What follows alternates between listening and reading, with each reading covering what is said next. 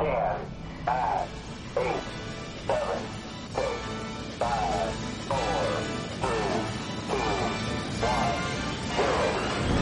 the most wonderful time of the year. Marta de Baile se pone en modo navideño. With the kids jingle belling and everyone telling you be of good cheer.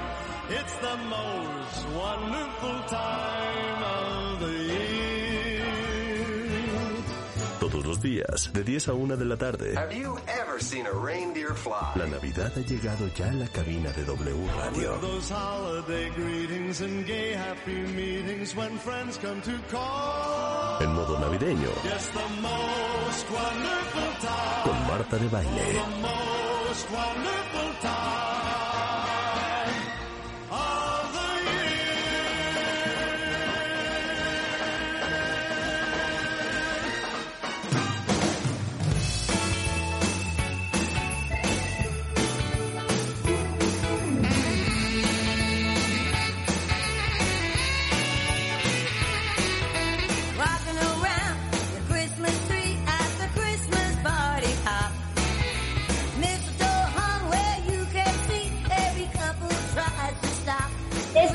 Joya es de Darlene Love y Ronnie Spector, se llama Rocking Around the Christmas Tree.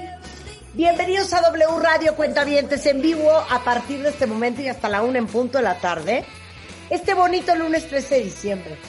Semana de cenas, de alegrías, de convivio, de envolver regalos, de poner mesas. Oigan, por cierto, la semana pasada, creo que fue el jueves o el viernes, subí la mesa de Navidad que prometí que les iba a hacer para este 2021, para que ustedes pues agarren sus ideas propias y con las cosas que tengan en su casa, produzcan su Navidad. Échenle un ojo, está en mi canal de YouTube, ahí está. Buenos días, Rebeca Mangas. Oye, Marta, grandes cosas este fin de semana. Grandes. La pérdida de don Vicente Fernández, caray. Salinas, el viernes. El viernes, Carmelita Salinas, qué tristeza. Eh, desde el 11 de noviembre estaba hospitalizada de emergencia, eh, tuvo un accidente cerebrovascular, cosa de la cual hemos hablado mucho en este programa con nuestros neurólogos y neurocirujanos. Tenía 82 años, estaba en terapia intensiva, pues una mujer con una trayectoria de casi 70 años en el cine, en el teatro, en la tele, más de 100 películas, 30 telenovelas. Eh, y la verdad es que una mujer muy, muy, muy querida eh, en nuestro país y en Latinoamérica. Y pues ahora sí que un abrazo para los hijos de Carmelita Salinas. Eh, y luego, Vicente Fernández, caray. Murió ayer, 81 años, estuvo varios días hospitalizado eh, a consecuencia de una caída en su rancho. Lo operaron, de hecho, el 9 de agosto y eh, lo metieron al hospital de emergencia en Guadalajara. Híjole, no saben la cantidad de personas que había, eran una fila de hasta dos kilómetros que estuvieron a las afueras de su rancho, que se llaman Los Tres Potrillos, para despedir a Chente. Y pues igualmente, eh, un hombre que empezó cantando en restaurantes, después en cabarets, fue parte de un grupo de mariachis, eh, se presentó en el Teatro Blanquita y ahí firmó su primer contrato que lo llevaría al estrellato. Un hombre que ganó Billboards, Grammys latinos, Grammys americanos, una estrella en el Paseo de la Fama en Hollywood. De hecho, hasta el presidente de los Estados Unidos, Joe Biden, mandó sus condolencias a la familia de Vicente Fernández. Oye, y Tony Bennett, Tony Bennett escribió Claro. muy triste de escuchar la, la noticia de que se murió Vicente Fernández, el legendario cantante Vicente, Vicente Fernández. Grabamos Regresa a mí en su hermoso hogar en México y conocí a su hermosa familia, etcétera, etcétera. También Tony Bennett, o sea, muchas personalidades, muy reconocido en todo el mundo. Marta, eran ríos y ríos y ríos de gente en ese rancho. Bueno, eh, vendió millones de copias, tenía más de 100 discos, 50 años cantando, y la verdad es que Vicente Fernández es un gran representante de nuestra música. Ahora sí que no se rían, pero de nuestra música vernácula, de el ranchero, del mariachi. Pero bueno, tristísima pérdida también. Y luego, eh, obviamente todo el mundo estaba emocionadísimo este fin de semana, este, cuando la mexicana Andrea Mesa, que fue Miss Universo 2020, Preciosa. le entregar la corona a la nueva Miss Universo que acabó siendo Arnaz Kaur Sandhu, eh, que era la concursante de India y es Miss Universo 2021 en la edición número 70 que se llevó a cabo en Israel. Eh, y bueno, la mexicana Débora Halal quedó fuera de las 16 finalistas y bueno, se llevó la corona Mesendia. Todo eso pasó este fin de semana. O sea, un diciembre cuentavientes súper, súper, súper movido. Qué guapa ver, la India, ¿eh? Qué guapa. La es que, es que Preciosa. las indias y los indios son, cuando son guapos, son guapísimos. Guapísimos. Yo creo que de los hombres más guapos que he visto fue un indio, que es la forma en que se dice correctamente, no hindú, Exacto. eh, en, en alguna calle en Estados Unidos que dije, Dios mío, ¿quién es este hombre? Y era claramente indio y, y una cosa espectacular. Guapísima la India, guapísima. Perdona, Oigan, eh, perdón, disculpe, Marta de Moratón, No, no, disculpe, disculpe. No tiene-. Las españolas As- guapas también son bastante guapas. Y los españoles, y sobre todo los del sur, como mi marido, cordobés, moreno, con una mirada seductora, Gitano, gitano. te asegu- gitanos, te aseguro que también son muy guapos. Marta de Claro, Baile. A- aparte, aparte, lo dices porque hay una gran influencia mora en España. Entonces, tienen un- unos rasgos árabes divinos. claro, si lo raro soy yo que parezco gringa, si yo cuando viajaba por el mundo de reportera me llamaban la gringa. Exacto. Todo el mundo creía que era sueca o de Kentucky y no. Noruega. o Noruega. Española. Española. Claro, Oigan, mido un 80, sí, sí, tremendo. Oigan, hoy vamos a hablar con Daniel Ash y vamos a hablar de las canas, vamos a hablar el arte de la palabra con Gabriel Rolón eh, y está invitada hoy nuestra queridísima Cristina Morató, escritora, periodista, autora de los libros Viajeras intrépidas y aventureras, Las reinas de África, Las damas de Oriente, Cautiva en Arabia, Divas rebeldes, Divina Lola, Las diosas de Hollywood. Y ella es una gran escritora y periodista que se ha dedicado a escribir e investigar la historia de las grandes mujeres de la historia del mundo. O sea, desde Grace Kelly, y solo bastaría que vieran su Instagram, hasta la dueña del pelo más largo del mundo. O sea, unas historias fantásticas. Y teníamos en el tintero, porque con ella hemos hablado de la vida y obra de muchas, muchas mujeres, la vida de Coco Chanel. O sea, cuando ustedes ven una bolsa Chanel, unas botas Chanel, un perfume Chanel, ¿de dónde, de dónde nace esa marca? Y y hoy queríamos hablar de Coco Chanel porque es una gran historia, Cristina, de una mujer emprendedora totalmente fuera de su tiempo. O sea, creo que todas las mujeres que somos emprendedoras, que escuchamos este programa, entendemos el gran esfuerzo, y hombres también, ¿eh? Que es sacar adelante una empresa, que es crear una marca, que es hacer cosas que nadie había hecho antes. Ahora imagínense esto a principios del siglo pasado. Y esa es la historia de Coco Chanel. Entonces, arráncate, Cristina, con todo. Bueno, arráncate. Hola. Me encanta. Arráncate. Arráncate.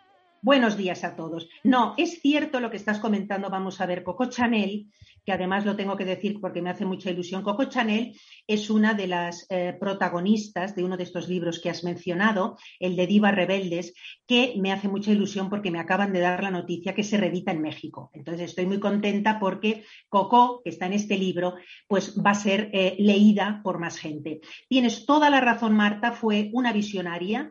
Estamos hablando de una mujer adelantada a su época, una mujer que se enorgullecía de haberlo hecho todo por sí misma, eh, revolucionó completamente la moda, es decir, ella liberó a la mujer de los corsés, de las ballenas. Estamos hablando de una época donde las mujeres, habéis visto las fotografías, estas cinturas de avispa que casi no podían respirar, esos sombreros que parecían, ella tenía mucho humor y decía que los sombreros de esas damas parecían auténticas tartas de cumpleaños, ¿no? Ella acaba con todo ello y lo que hace es eh, desaparecen las cinturas de avispa, desaparecen los sombreros recargados y ¿qué hace? Inventa la ropa deportiva, señores, el traje de chaqueta más imitado de la historia, ¿no? Las joyas de bisutería y el primer perfume firmado por un diseñador que es el legendario eh, perfume 5 de Chanel, que a día de hoy todavía se sigue vendiendo, ¿no? Ese Claro, es el pero legado es que de yo, creo que, yo creo que sí habría que explicar, para darles un poco de contexto, que imagínense ustedes que en esa época las mujeres andaban con corsé, Exacto. o sea, las costillas totalmente aplastadas, Mm. con unos corsés infernales, siempre de vestido y siempre súper, súper, súper, súper formales. Exacto. Entonces, que una mujer se vistiera de cualquier otra manera era algo, Cristina, nunca visto. Estable. Escandaloso, además. Lo que pasa que también lo que es muy curioso de toda esta historia, yo cuando investigué su vida, es, es, eh, que en realidad estamos hablando de la reina del glamour, ¿no? Pero yo creo que lo interesante es que, eh, y resulta extraordinario, que la creadora del glamour, ¿no? Que esta mujer, que es lo que hoy representa, fuera en realidad una joven casi analfabeta, de origen humilde, educada además en un orfanato por unas monjas, que son las que le enseñan a coser, eh, y, de ahí se convierte en una empresaria de éxito, en una de las mujeres más ricas del país, con tres tiendas en París, en Deauville, en Biarritz. Una infancia, eh, Marta y Rebeca, terrible, que ella siempre va a tratar, eh, va a tratar de disimular, porque nunca va a pronunciar la palabra orfanato ni huérfana. Gabrielle Bonheur Chanel, que es su verdadero nombre, ella nace en 1883 y estamos hablando que ella nace en un hospicio de la ciudad de Saumur, en Francia, en la, región del Eloire. Su madre tenía 19 años, eh, da luz a esta niña en unas condiciones muy difíciles. Su padre es un vendedor que se llama Albert Chanel, es un fanfarrón, un hombre que no se ocupa para nada de la familia. Eh, ella, eh, la, la madre, lo que hace es seguir a este hombre de mercado en mercado porque vendían, eran vendedores ambulantes, vendían botones, delantales, telas de aquí para allá, ¿no?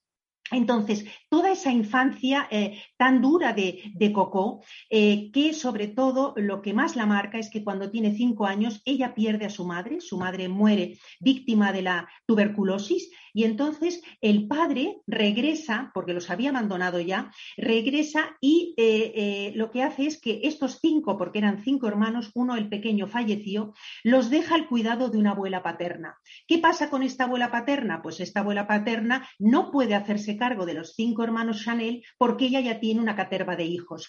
Entonces lo que hace es que habla con las monjas de un orfanato, del orfanato de Obasil, y entonces cuando Coco tiene, escuchar bien, o sea, cuando Coco tiene 12 años, su padre la abandona, los hermanos se separan y ella va a pasar los siguientes seis años en un orfanato que no es un orfanato de las películas, era un orfanato donde las niñas eh, huérfanas que allí dejaban que no tenían dinero, dormían en habitaciones que no tenían calefacción, limpiaban los baños, se encargaban de las faenas más duras del orfanato y eran las peor alimentadas. Es decir, todo este carácter tan duro de Coco, esta rebeldía y este orgullo, nace en estos años, que son seis años de orfanato, ¿no? Que la marcan a fuego su carácter. Esto hay que contarlo. Y de ahí llega a ser la reina del glamour. Pero te voy a decir qué me impresiona de esta historia, cuentavientes. Que uno muchas veces cree que la gente exitosa es gente que nació o en una cuna de oro o que nunca enfrentó la adversidad, o muchas veces tendemos de manera natural a justificar el no poder ser o hacer lo que quisimos en la vida, porque a lo mejor no nacimos con las circunstancias más adecuadas para hacer, hacer lo que queremos en la vida y, y conseguir nuestros logros. Este es un ejemplo, o sea, no es lo mismo 1900 que el 2021. Para Claro, claro. Imagínense las pocas oportunidades que había en general para las mujeres. Para Una nada. niña huérfana viviendo en un orfanatorio a los Casi analfabeta. Ujú. Casi analfabeta, además. Ujú. Claro. Y que se haya convertido en quien se convirtió y que hasta el día de hoy, muchos años después de su muerte, esa marca siga siendo lo que es. Entonces, bueno, perdón, continúa. No, no, y Quería tienes hacer, toda- quería hacer esa reflexión. Sí, y es muy bueno hacerlas porque yo creo que es de un caso realmente inspirador. Es un caso, el de Coco, que merece la pena conocer porque es una mujer inspiradora por el ejemplo, ¿no? Aparte de estos seis años de, de orfanato, donde ella, ya os digo, abandonada, sola, los hermanos además es un drama, los separan, a pesar de las duras condiciones en que vive, allí, ¿qué es lo que le pasa? ¿Qué es lo bueno? Que las monjas la enseñan a coser. Las Ah. monjas la enseñan a coser, hacen delantales, a- a- aprenden a bordar manteles y hacen ropa de niño.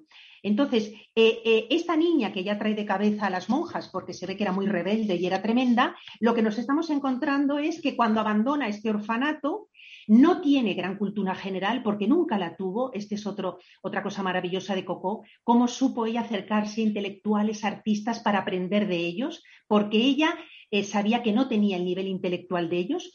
Sale con 18 años, pero no recobra la libertad porque todavía va a pasar dos años más y de difícil reclusión eh, en, una, en, una, en un internado para señoritas donde le enseñan buenos modales, donde le enseñan otra vez a coser, es decir, la van preparando. Cuando cumple los 20 años, lo que es muy interesante es que la dejan al cuidado a ella sola de una familia, a una, una buena familia eh, de Molán, que era el pueblo donde, de, de donde era la abuela paterna, y entonces, curiosamente, esta familia tenía, aquí en España se llama mercería, yo no sé en México cómo se llama, era una tienda donde... Igual, igual, mercería. Igual. Vale, entonces en esa mercería ella entra con 20 años y la mandan al taller de costura. Y enseguida se dan cuenta que ella y su hermana Antoinette, porque ahora sí que está con su hermana Antoinette, son las que mejor cosen. Entonces, mira si es eh, eh, valiente que en un momento dado, como todas las clientas estaban tan contentas, sobre todo de los arreglos que hacían, porque lo que hacían eran arreglos, no, hacía moda todavía, resulta que se instala por su cuenta con su hermana Antoinette en Molán. Entonces le quita todas las clientas a la mercería. todas las clientas van directamente a que les hagan los arreglos las hermanas Chanel.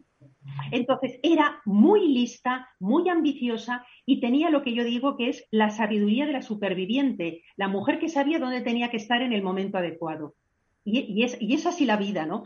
Entonces, eh, cuando hablamos también de Coco, también hay que hablar de la, infile- de la infide- no infidelidad, eh, la infe- Ay, por favor, Marta, Felicidad, infelicidad. infelicidad. Es que ahora lo estoy asociando a la infidelidad que la pobre va a sufrir también de todos los hombres que van a estar con ella. Tiene 20 años. No ha podido estar con chicos, no ha podido casi tener amigas. Ha estado toda su vida recluida, primero en un orfanato y luego en un internado.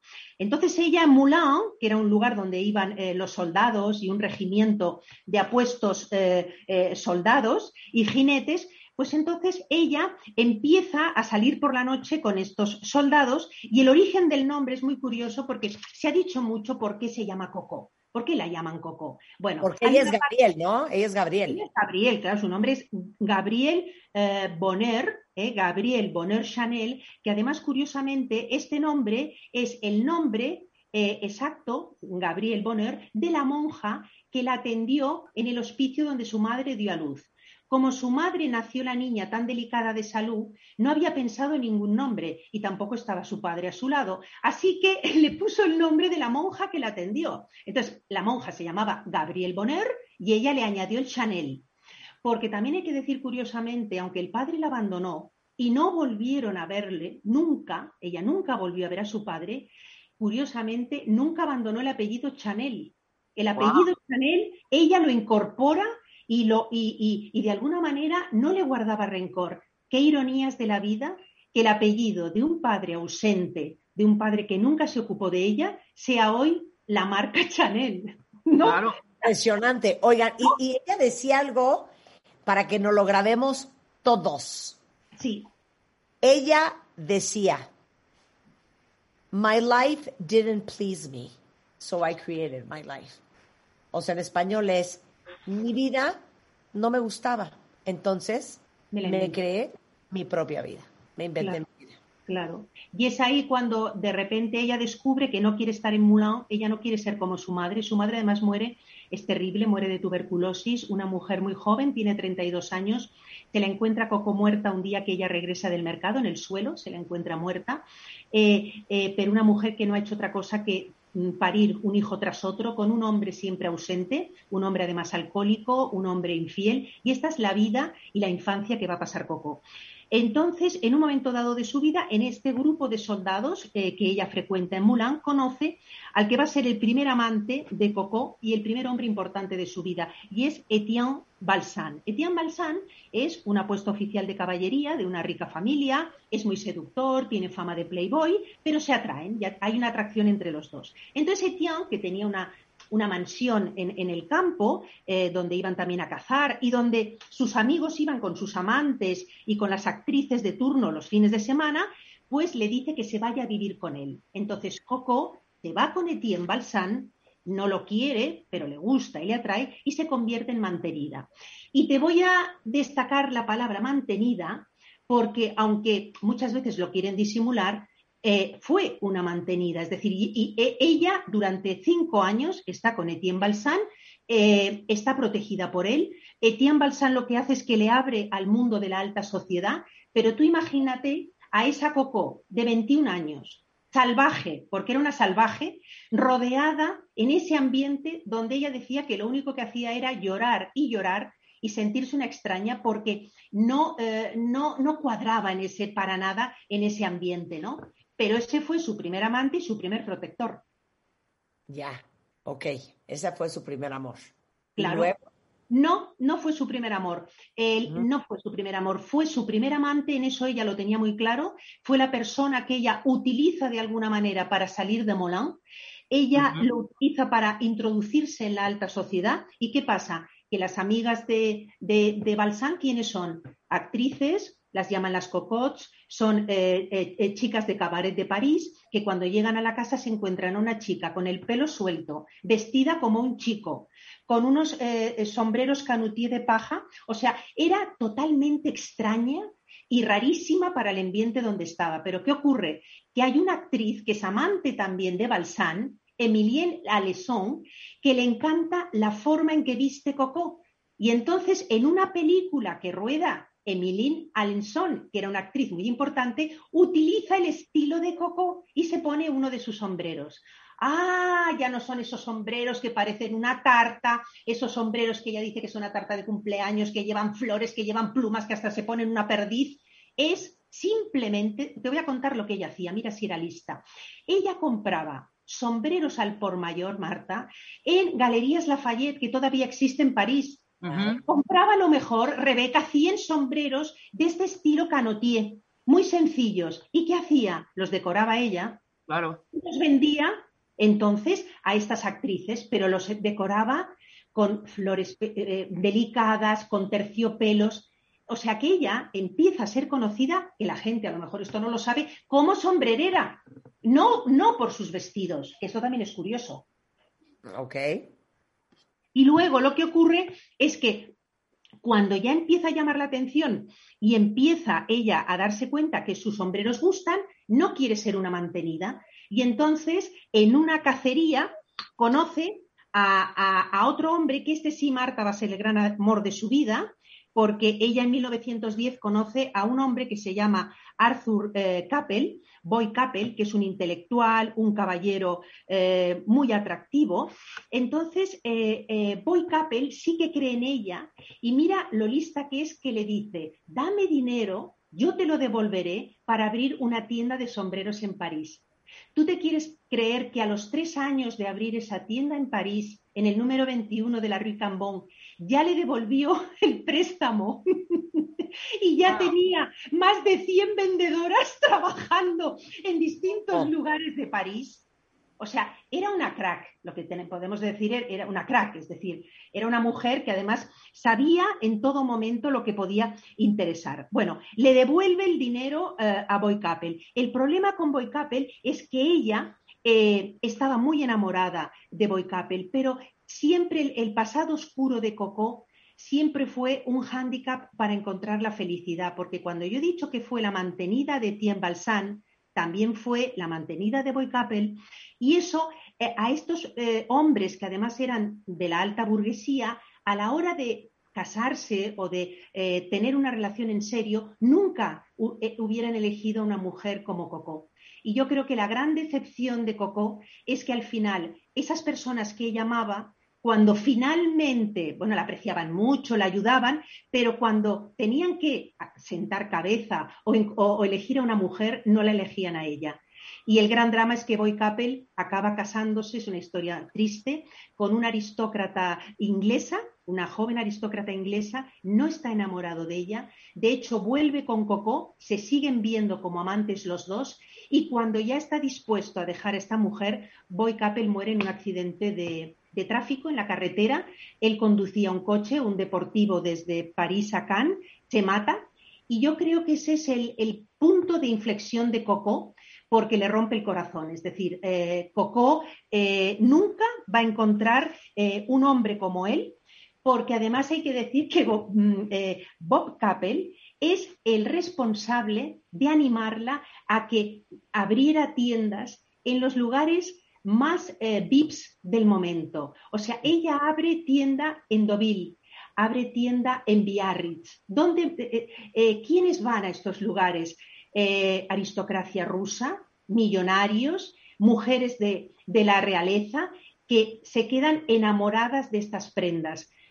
¿Qué prendas son? Pues cuando está en Deauville y en Biarritz, ella crea la ropa deportiva, ella crea un tipo de pijama con el que se pasea por la playa que se pone muy de moda, ella crea eh, el ir, el ir con jerseys, que nadie iba con jerseys, con cinturones que te puedes atar a la cintura, es decir, Claro. está creando una moda deportiva y cómoda que nada tiene que ver con que nada tiene que ver con lo que se hacía hasta este momento. Lo que es el talento, perdón, porque como decías, Claro. Marta, alguien sin Claro. tener estudios, o sea, ya Claro. olvídate tener estudios de marketing, sin tener el conocimiento ni haber vivido en estos, eh, en estas esferas Nada, eh, socioeconómicas, nada que ver con, el- con la aristocracia, y que le des al clavo, está cañón, ¿eh? Eso ya es, ya es, es, es, es- es en la sangre, lo traes, ¿me explico? Estamos hablando, Rebeca, de una mujer que se convierte en la primera empresaria, la primera mujer empresaria de éxito en Francia, de una de las mujeres más ricas, llegó a amasar una auténtica fortuna también. O sea, Y- es muy... y quiero decir algo que es bien interesante, pero ella fue la primera que empezó a usar una tela que se llama jersey, que seguramente el, el jersey, que muchos de ustedes conocen. En esa época, acuérdense que las mujeres andaban vestidas de seda, de encaje, y el jersey, literal, solamente se usaba, eh, porque lo veían medio de, de segundona, para las cosas como eh, la ropa deportiva, como dice Cristina, de Ajá. tenis, Sí. de golf, para la playa, y el jersey lo veían como ordinario, y a Sí. nadie se le ocurría que podían hacer ropa couture con jersey. Y ella dijo, claro que no, y empezó a usar el jersey de una manera en faldas, en pantalones, en, en camisas. Género de punto. o sea, en un rollo militar, ¿no? sí, sí, sí, sí. Eh, Y ahí empezó su éxito con el jersey. Y luego hay una cosa muy curiosa que es el tema de, de este famoso perfume número 5, ¿no? O sea, eh, es todo eh, realmente extraordinario en ella, ¿no? ¿Cómo nace esa fragancia número 5 que, a día de hoy sigue siendo uno de los perfumes más vendidos de la casa Chanel? Pues siempre por esa inquietud y el saber ella acercarse al hombre adecuado. Ella sabía a quién tenía que acercarse. En 1922 ella conoce en Biarritz al gran duque Dimitri Palovich. Este eh, chico apuesto, como todos los eslavos, rubio, de ojos azules, un poco soso, porque ella luego decía que los eslavos tenían mucho físico, eh, con esa lengua viperina que tenía, tenían mucho físico, pero que luego no había nada. Esto es lo que ella decía luego de los rusos, que eran todos rusos que huían, eh, muchos emparentados con los Romanov, que estaban huyendo de, de los bolcheviques cuando matan a la familia imperial rusa, a la zarina y a todos y a los hijos primos, eh, lejanos, todos huyen y ¿dónde recalan? En París. Es muy curioso porque muchas de las modelos que tenía Coco eran eh, chicas de la alta nobleza rusa, que acababan siendo eh, modelos. Y hay un dato, la persona que te abría la puerta en la casa Coco Chanel, en, en el número 31, pues era un ruso apuesto de bigotes enormes que había sido, para que te hagas una idea, gobernador de Crimea. Y ella lo tenía para abrir la puerta de la tienda, es decir, ella contrató a muchos rusos. Ella se queda embelesada con este duque Dmitri Pavlovich, tienen una relación eh, sentimental que un romance, bueno, que dura un año. Eh, esa, esa cultura rusa va a tener mucha influencia también en las colecciones de Coco Chanel, pero ¿qué es lo más importante? Que este duque Dimitri, que ella lo encontraba un poco soso luego y que la verdad es que no era para echar cohetes, quizás tampoco a nivel, eh, no era muy cultivado intelectualmente, le, eh, le presenta en Grèce, en la Riviera Francesa, a Ernest Beau. ¿Quién era Ernest Beau? Pues mira, Ernest Beau fue el, perf- el perfumista de los zares. La llamaban la leyenda, la nariz, el, hombre que tenía el mejor olfato para los perfumes de aquella época. Ernest Beau conoce a Coco Chanel y ¿sabes qué le pide Coco Ernest Beau? Le encarga lo siguiente, le dice, Ernest, quiero un perfume de mujer que huela a mujer. Es fabuloso. O sea, ella lo que quiere es un perfume femenino que se pongan las mujeres. Entonces, lanza al mercado, coincidiendo con su eh, 40 cumpleaños, el Chanel número 5, que se convierte en un clásico y la va a hacer millonaria. ¿Y por qué tiene tanto éxito? No solo el perfume, es el frasco. De repente, en un mundo donde no existe te- este tipo de, de estética ni este tipo de frascos, ella diseña un frasco de cristal de estilo Art Deco cuadrado, muy sobrio, eh, que no tiene nada especial y le da un nombre que desconcierta a todo el mundo. El número 5. ¿Y sabes por qué se llama el número 5? No me lo sé. Se llama el número 5 porque después de cinco pruebas, ¿eh? a la quinta acertaron con el perfume que ella quería. Y entonces simplemente ella dijo, c'est le 5, el 5. Entonces lo llama así porque esta quinta prueba era el perfume que ella creía que, que era el mejor, ¿no? Entonces es un pre- perfume que contenía jazmín, rosa, vainilla, vetiver, madera de sándalo. La verdad tengo que decirte que yo cuando estuve en, en, eh, que ahora te lo contaré, este cotilleo simpático, porque estuve invitada en la casa, en el apartamento de Coco Chanel, y nos regalaron a todos una botellita. Debo reconocer que es un perfume especial, ¿eh? Eh, la frase célebre de, ¿te acuerdas de Marilyn Monroe que dijo, solamente me pongo, eh, ¿cómo duerme usted? Le preguntaron, desnuda y con unas gotas de Chanel, número 5, que no sabes la publicidad que le dio a la casa Chanel. Yo no dormiría nunca desnuda con unas gotas de Chanel número 5. Bueno, desnuda sí, pero a lo mejor con gotas de Chanel número 5 no creo. Es un perfume muy potente, ¿vale? Ya. Pero Ya. hay, hay que contar esta historia porque, eh, bueno, es que es- esta historia hace que esta señora gane millones eh, con este perfume. Ok, vamos a hacer una pausa rapidísimo. Vamos a hablar de cómo acabó siendo Le Maison Chanel, el Little Black Dress, el traje de tweed, la famosísima bolsa icónica 255, los zapatos de dos tonos, el topretón, todo eso regresando, contándoles a todos una gran historia de emprendedurismo de principios del siglo pasado de una mujer de nombre Gabrielle Chanel. Al volver, no se vayan. Marta de Baile Everywhere. Síguenos en Facebook como Marta de Baile y en Twitter, arroba Marta de Baile.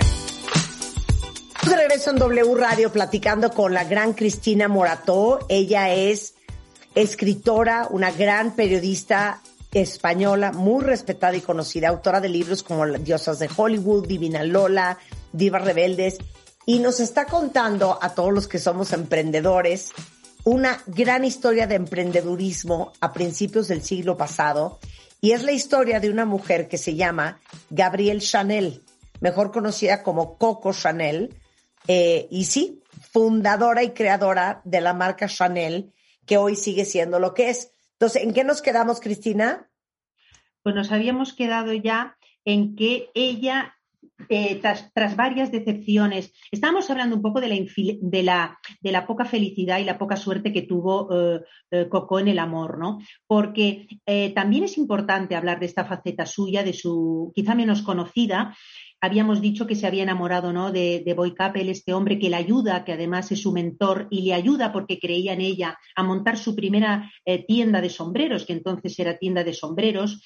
Pero luego también hay otros hombres que fueron importantes y que también fueron una decepción para ella. Y yo creo que el segundo gran amor de Coco Chanel fue eh, el duque de Westminster. Estamos hablando del año 1923. Ella tenía 40 años, todavía una mujer atractiva, eh, ella era realmente una leyenda, era toda una personalidad en Francia y él era pues un aristócrata inglés, uno de los hombres más ricos de Inglaterra, es verdad que tenía fama de conquistador, estaba casado pero llevaba una doble vida a espaldas de su esposa y cuando conoce al duque de Westminster pues se enamora de él. Y de esta relación surge de nuevo unas influencias muy importantes que se van a notar en sus tejidos, en todos los trajes de chaqueta. Él también le, regalaba magníficas joyas. Eh, eh, y en un momento dado se rumoreaba además, y por eso ya lo pasó muy mal, que el duque se iba a divorciar de su esposa, una aristócrata, pero no, se, no llegó a divorciarse y acabaron separándose porque él necesitaba un hijo varón eh, eh, Coco estuvo dos años con él, eh, que fueron años muy felices de su vida, pero con 42 años ella no podía ser madre. entonces él, bueno, pues mm, dijo que no podía casarse con ella. Fue una nueva decepción después de la de Boy Couple y entonces ella puso rumbo a Hollywood para olvidar. Y esta es una etapa que es poco conocida, que Coco Chanel eh, el gran magnate de Hollywood, el señor Samuel Godlin Meyer, eh, viendo el éxito que tenía eh, Coco, decide llamar a Coco y llega a un acuerdo con ella después de tres años de negociaciones y le ofrece un millón de dólares para vestir a las estrellas del estudio pero no solo dentro, sino dentro y fuera de la pantalla. El señor Samuel Godlin lo que quería era dar un toque, bueno, de glamour a las películas, pero claro, Coco no imaginaba a qué estrellas se iba a tener que enfrentar. Entonces, eh, el contrato duró apenas eh, un año, hizo tres películas, le resultaban todas las actrices insoportables, desde Greta Garbo hasta Gloria Sampson, no soportaba los caprichos de las estrellas. Y sabes, la única actriz que le enamoró y que ella llegó a decir que era la que tenía mayor glamour de Hollywood, no lo vas a averiguar. ¿Quién? A Katherine Hepburn. Ándale. ¿Por qué? Andrógina, eh, con pantalones, claro. Chaquetas como de hombre. Exacto. Entonces ella se enamoró totalmente de, de Catherine Hepburn. Y luego ya tenemos esta otra leyenda que es esta Coco Chanel que ya regresa de Hollywood y es cuando se instala en la suite del Hotel Rich. Esta historia es muy curiosa porque pudiendo tener casas, y las tuvo, casas maravillosas en París, ella en 1934 alquila en el Hotel Rich una suite de dos habitaciones que tenía bueno, un salón muy luminoso, tenía vistas a la Place Vendôme y entonces es muy curioso porque ella decía que ella iba al Hotel Rich después de que ofrecía, eh, cuando ofrecía o había una fiesta en su casa, pues como veía todo como quedaba, ella se iba al Rich y decía que durante tres días no quería volver a su casa, hasta que todo estuviera en orden. Finalmente se quedó a vivir en el Rich. Era su refugio, ahí se escondía, pero al lado, cuando ella salía del Rich caminando, en el número 31 de la Ricambon, que todavía existe, encima de la tienda que hoy es de las más fotografiadas eh, en la Place Vendôme, está todavía en la planta tercera el apartamento de Coco. No se puede visitar, eh, salvo, eh, yo lo pude visitar porque era un tema eh, periodístico, yo fui a presentar mi libro Divas Rebeldes y la Casa Chanel me invitó, y yo te aseguro, Marta y Rebeca, que cuando entré en ese apartamento, entendí el universo de Coco. O sea, nosotras no podríamos vivir en un apartamento como ese. El, apartamento de, de Coco es un auténtico museo de tesoros o sea, eh, no hay puertas, lo que hay son unos eh, magníficos eh, biombos chinos coromandel que a ella le fascinaban. Está repleto de muebles antiguos, lámparas de cristal, espejos dorados. Es como un decorado de una película de época. Impresiona mucho porque cuando entras, la, la señora que te lo enseña, que ya es un personaje porque tiene la edad de Coco Chanel, te enseña las gafas, las tijeras y, el, y, todo, o sea, el costurero de Coco está todo a la entrada y lo conservan como un maravilloso museo, ¿no? En, el Rich, eh, ella dormía siempre en el Rich y en este apartamento recibía pues a sus clientas más exclusivas. ¿Quiénes eran? Romy Schneider, Elizabeth Taylor, Marlene Dietrich, esas eran las mujeres que tenían acceso eh, al apartamento. Y por otra parte, también allí tomaba medidas a sus modelos y era el espacio de trabajo. Pero todas las noches se iba eh, a dormir al Hotel Rich, ¿no? Y también hay que decir que hasta los 80 años eh, se mantuvo, la verdad, muy lúcida, seguía acudiendo a diario a la tienda. poco antes de morir, ella estaba muy centrada en la nueva colección de otoño que iba a presentar eh, porque ella estuvo 15 años ausente después de la guerra y regresó. Y todo el mundo creyó que, bueno, que iba a ser un fracaso, pero no fue así. Ella estuvo unos años viviendo en Nueva York, luego regresó y abrió otra vez en el año 54 la tienda de alta costura en la Rue Cambón. Era rica, la verdad es que no necesitaba trabajar, pero ella decía que estaba aburrida y muy sola y como la mayoría de sus amigos habían muerto, ella necesitaba trabajar y trabajar. Y es muy curioso porque ella volvió porque lo que quería era rivalizar con quién, con Dior. Ella decía que Dior lo que hacía era otra vez enjaular a las mujeres. Entonces, bueno, con 70 años y con un carácter que ya no era el mismo, muy irascible, tenía un carácter, la verdad, eh, muy fuerte, hacía pasar, contaban que hacía pasar a las modelos de pie eh, seis y siete horas mientras les iba cosiendo las sisas, les iba clavando las alfileres. O sea, era una mujer bastante amargada y solitaria al final de su vida y falleció, bueno, pues falleció como ella quería, eh, tranquila, con 87 años. Soltera y sin hijos. Exacto, soltera y sin hijos. Eh, yo creo que hay, hay, hay eh, bueno, si hubiera escrito sus memorias, hubieran sido, la verdad, un éxito.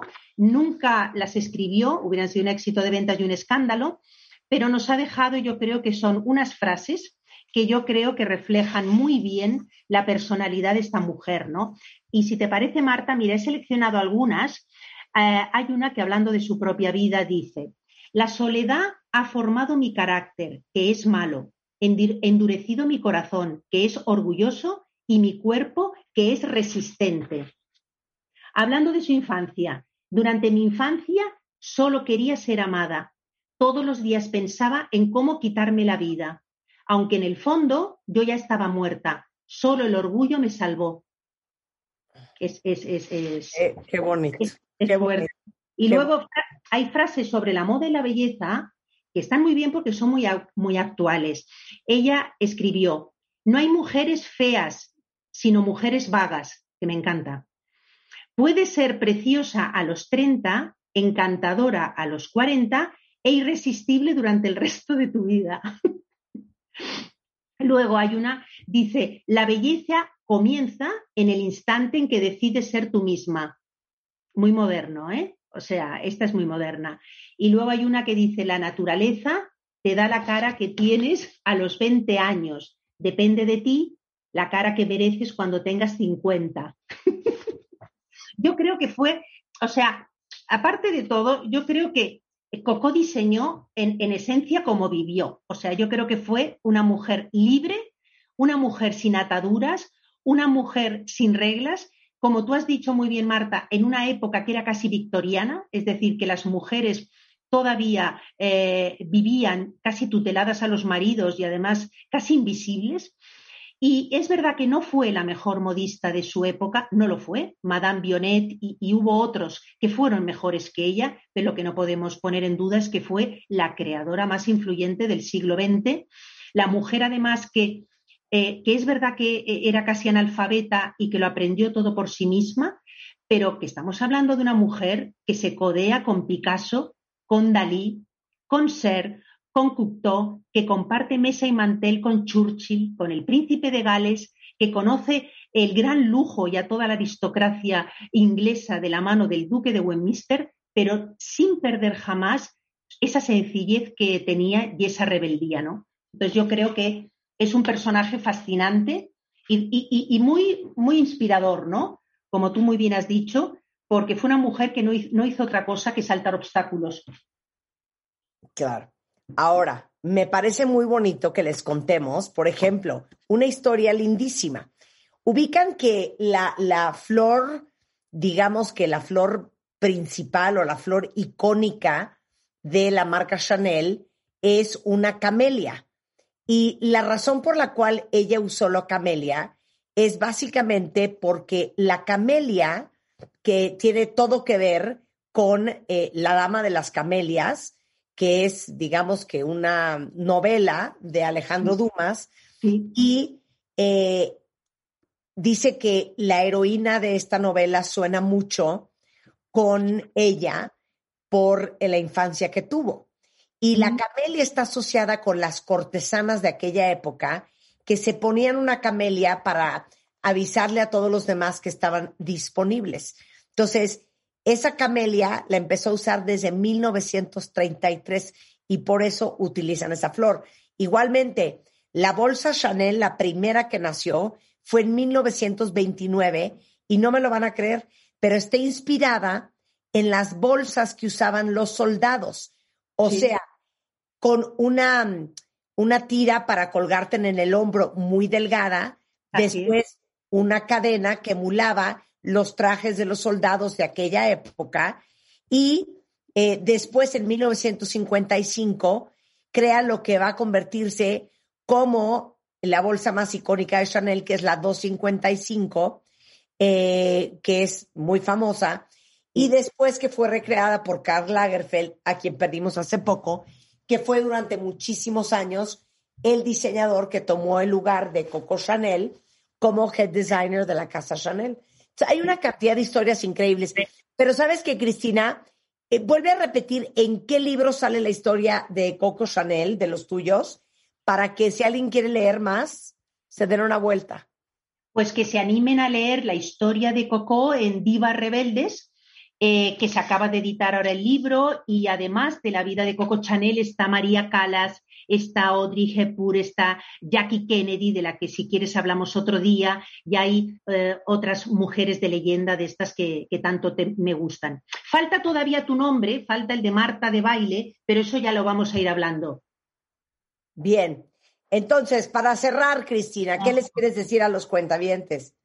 Yo les quiero decir a los cuentavientes que es increíble y importante, eh, sobre todo, dar a conocer las vidas de mujeres inspiradoras como Coco Chanel o como Audrey Hepburn, que también hemos hablado de ella, o como María Calas. Muchos de estos nombres, aunque son conocidos, lo que no sabemos, como muy bien ha dicho Marta, es los orígenes humildes de estas mujeres y el mérito, el mérito de haber nacido en, eh, en ese entorno tan terrible, eh, siendo una huérfana, hija, no lo olvidemos, de una madre soltera, de un vendedor ambulante que alcohólico, de un hombre que realmente fue un maltratador con su madre, eh, y eso es lo que vivió Coco, y cómo esa niña, esa pequeña Gabriel, es capaz de salir adelante, de saltar todos estos obstáculos con imaginación, con voluntad, con tenacidad y desde luego con un talento que hoy en día sigue asombrando.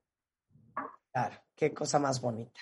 Y yo siempre les digo, sigan a Cristina Morató en Instagram porque Ah, no, no, perdona, te tengo que decir una cosa que estoy un ¿Qué? poco enfadada eh, contigo.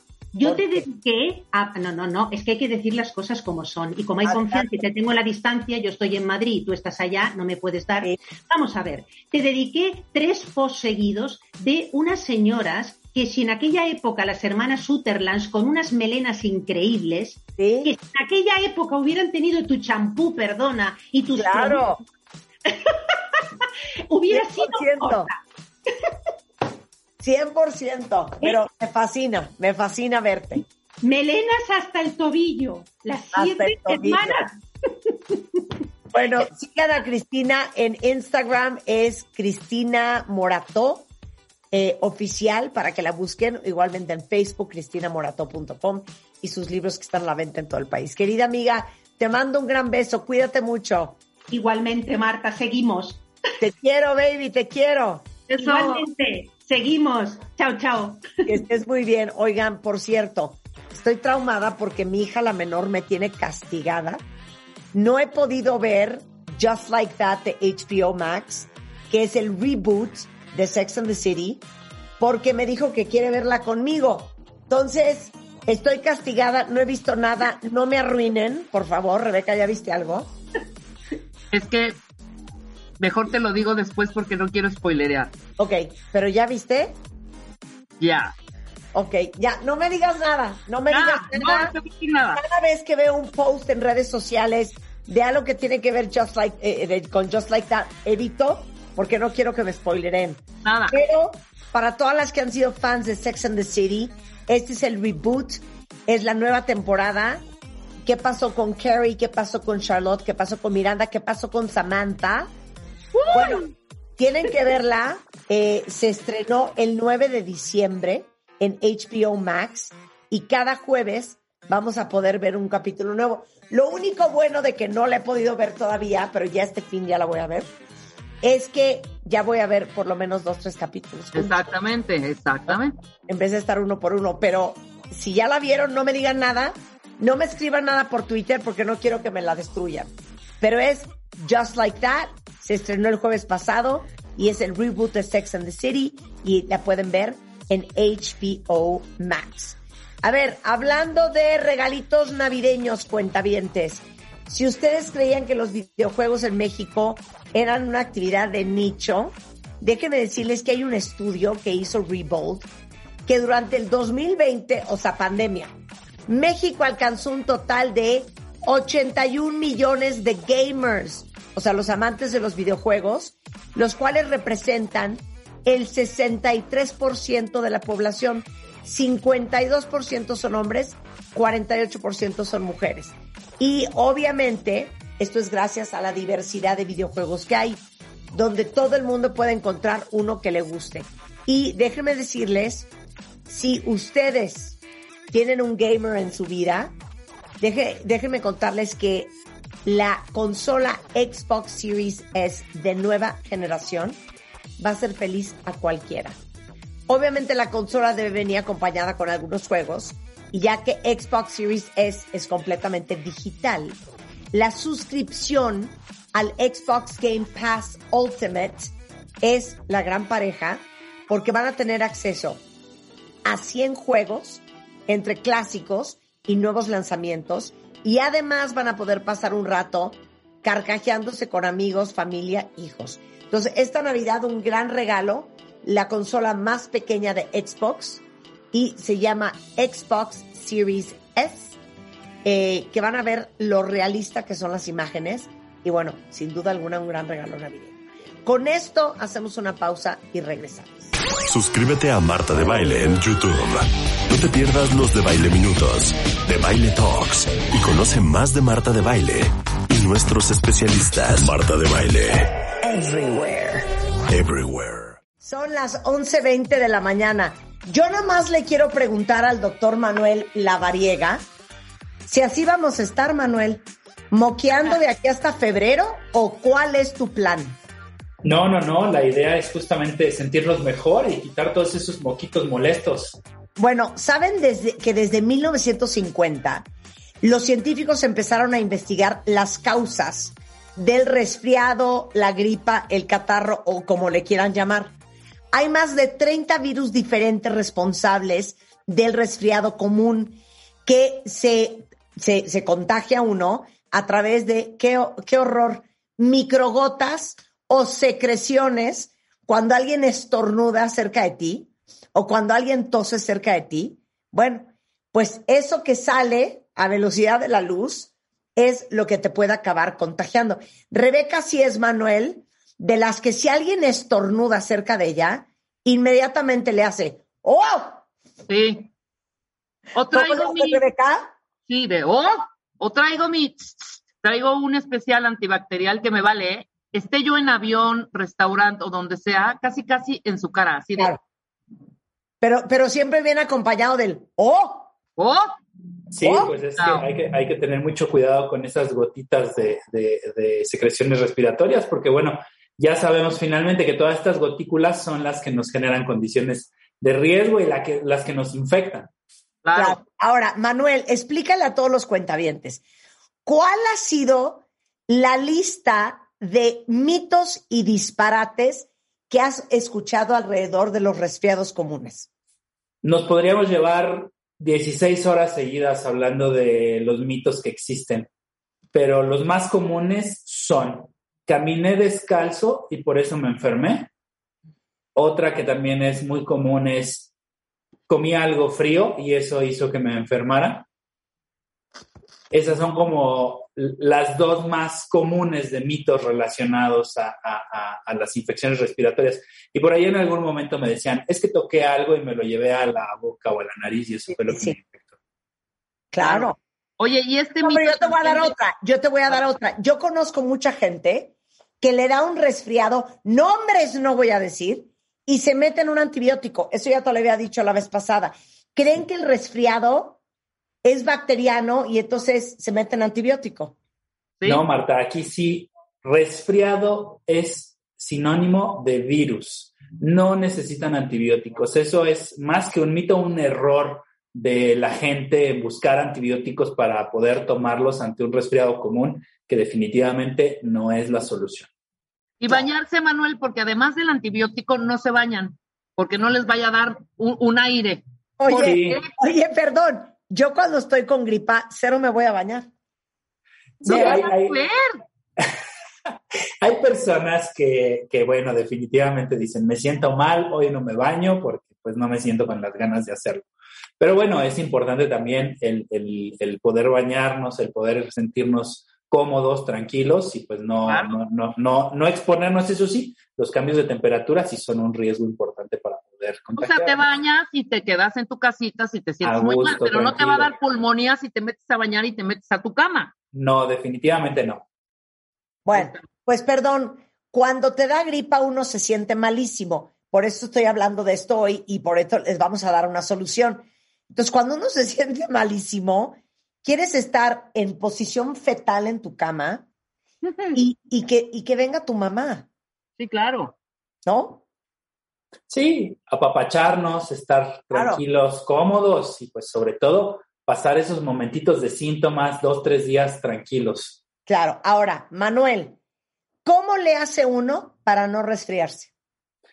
Pues mira, idealmente hay que estar como muy pendientes a todos estos factores de riesgo, evitar cambios bruscos de temperatura, exponerse a corrientes de aire, hábitos como el tabaco también es un factor de riesgo importante y sobre todo si vemos que alguien está tosiendo o estornudando, pues bueno, utilizar un cubrebocas para poder disminuir cualquier condición de riesgo con estas gotitas de saliva que salen a la velocidad de la luz, como tú ya dijiste, y nos pueden contagiar. Claro. Claro. Ahora, ya nos enfermamos. ¿Cuándo hay que tomar las tabletas de Sensibit D que ya les comentamos, que es un súper antigripal, 12 horas de alivio continuo, no te da sueño y te ayuda con la tosedera, los estornudos, el dolor de cabeza, el cuerpo cortado? ¿Eso cuándo hay que empezarlo a tomar? Regularmente el cuadro catarral o, o- o la gripa, el resfriado común genera síntomas, como tú ya lo acabas de comentar. Entonces, justo hay que empezar a tomar estas eh, tabletas cada 12 horas, dos tabletitas cada 12 horas, para Ah, poder, son dos tabletas cada 12 horas. justamente, dos tabletitas cada 12 horas. Sensibite es un antigripal, hay que usarlo eh, cada 12 horas porque justamente genera estas 12 horas de alivio continuo sin generar sueño y esto pues lo que nos va a ayudar es aliviar estos síntomas del resfriado común. Claro. Ok, ahora, ¿qué hace el Sensibit D que te hace sentir mucho mejor? Sensibit D tiene tres componentes, fenilefrina, loratadina y paracetamol. Entonces la combinación de estos fármacos pues justamente disminuye los síntomas como analgésico, pues justamente disminuyendo, disminuyendo la producción de moco y disminuyendo todos estos molestos síntomas para poder permitirnos estar al 100 y mejorar estas actividades que Ok. podemos hacer en el día a día. Sensacional. Entonces, la próxima vez, cuentavientes, que ustedes digan, híjole, creo que ya me resfrié, en ese momento se toman sus tabletas de Sensibit D, dos cada 12 horas. Y lo más maravilloso de todo es que no solamente les va a durar menos, se van a sentir mucho mejor, les va a aliviar todas esas molestias incomodísimas de traer un resfriado y no les va a dar sueño. Manuel, muchísimas gracias. Un placer tenerte aquí. Un gusto, Marta. Saludos a todos. Igualmente. Son las 11.27 de la mañana, cuentavientes. Otra alegría que les puedo dar, que les digo una cosa, yo ya exijo la corona de la embajadora oficial internacional mundial de la vitamina D. porque hemos hablado de esto hace dos años y medio y ahora ya todo el mundo está hablando de la vitamina D. Pero la verdad es que la vitamina D, pues hace pocos años se empezaron a dar cuenta los doctores y la comunidad científica lo relevante que era. Y por eso ha sido tan socorrida últimamente, porque entendemos la gran deficiencia de vitamina D que tenemos la gran mayoría de nosotros, que normalmente la agarrarías del sol y nadie está para acostarse 20 minutos diarios al sol. Entonces, no saben la maravilla que es porque estimula el sistema inmune, previene infecciones respiratorias, te ayuda a mantener un estado de ánimo saludable.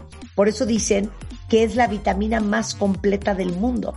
Así que ahora sí, nos cuidemos y no dejemos para enero la vitamina D. Empiécense a tomar hoy. Miren, es muy fácil. La pueden tener en su buró, la pueden tener en su baño, donde tengan sus vitaminas o lo que sea que tomen. Ahí presente, encimita, para que no se les olvide todas las mañanas tomarse su histofil, que es la marca que existe en México, de 4.000 unidades de vitamina D3 todas las mañanas. Ustedes y toda su familia. Y no solamente un tema de sistema inmune, no solamente un tema de huesos, sino también hasta para la piel y el pelo. Así es que, si no lo quieren hacer por salud, lo pueden hacer hasta por vanidad. Entonces, vitamina D3, 4.000 unidades todos los días, se llama Histofil, en cualquier farmacia sin receta médica. Y para todos ustedes que andan, yo que sé, con dolor de cabeza, pero les arden los ojos todo el santo día, como que enfocan y no enfocan bien, puede ser que tengan miopía, hipermetropía, astigmatismo o inclusive glaucoma. O que a lo mejor necesitan ya ajustar eh, la graduación de sus lentes. Entonces, cualquiera de los padecimientos anteriores puede provocar que lagrimen, que sientan los ojos cansados, que tengan una comezón horrenda, que no pueden enfocar bien y lo que trae como consecuencia es una baja de rendimiento en la chamba, en la escuela, en la vida diaria. Entonces, para evitar todas estas broncas, 80% de los problemas de visión son evitables o curables siempre y cuando sean detectados correctamente y a tiempo. Entonces, en Ópticas Lux tienen un equipo de expertos para hacerles sin costo su examen oftalmológico. Y aparte de que eso es gratis, ahorita tienen 30% de descuento en la graduación de sus lentes o el 40% de descuento en la compra de su segundo armazón solar. Pero lo mejor de todo es que dicen que son cuentavientes, digan Marta de Baile Lux y les van a dar 800 pesos de descuento en la compra de sus lentes completos. O sea, el armazón y las lentes.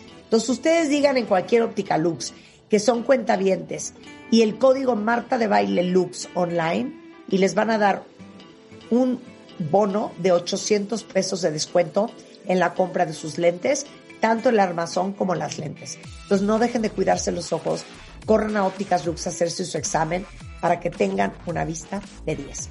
Con esto hacemos una pausa. Regresando, va a estar con nosotros el gran Gabriel Rolón. Vamos a hablar del arte de la palabra plena.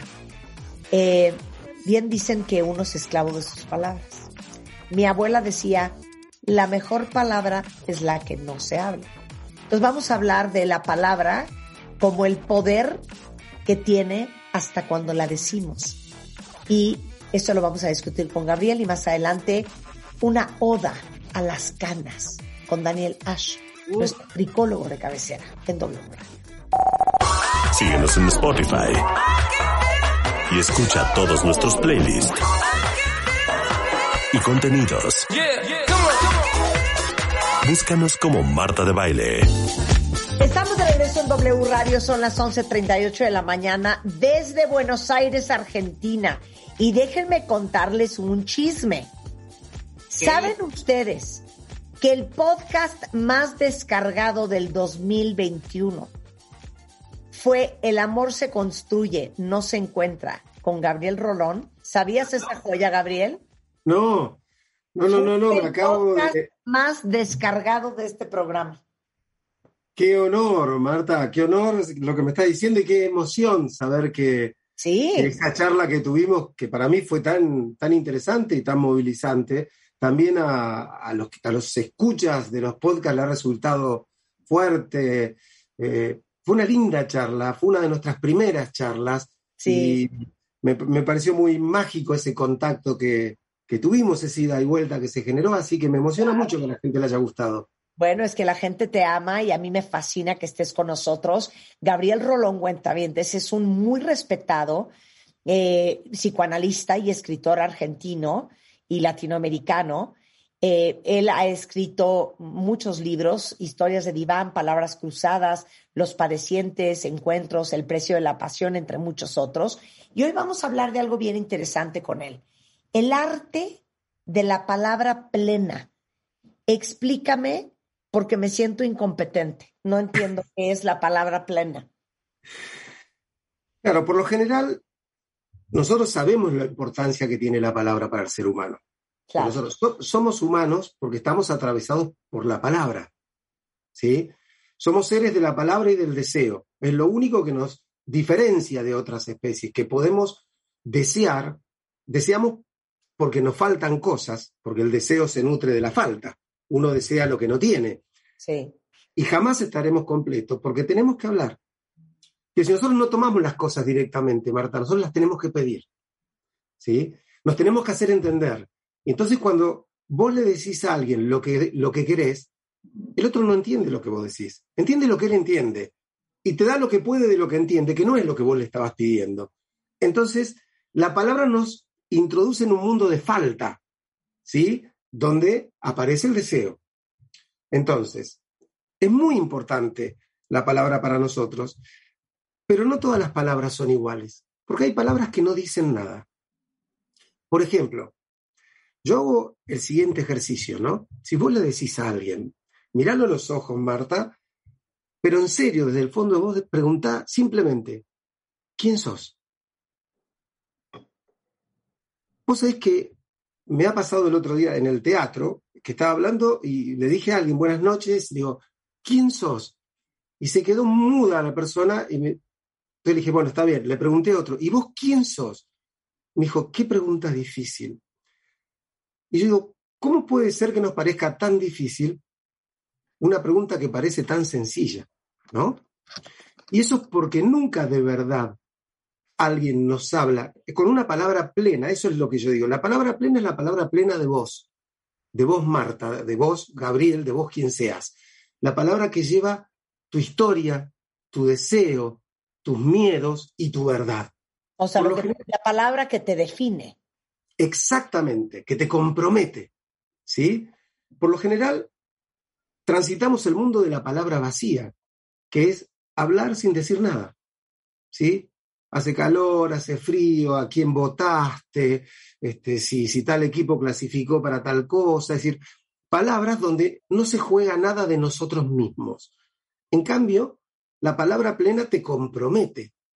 O sea, porque, por ejemplo, si alguien te dice, eh, Marta, ¿te querés casar conmigo?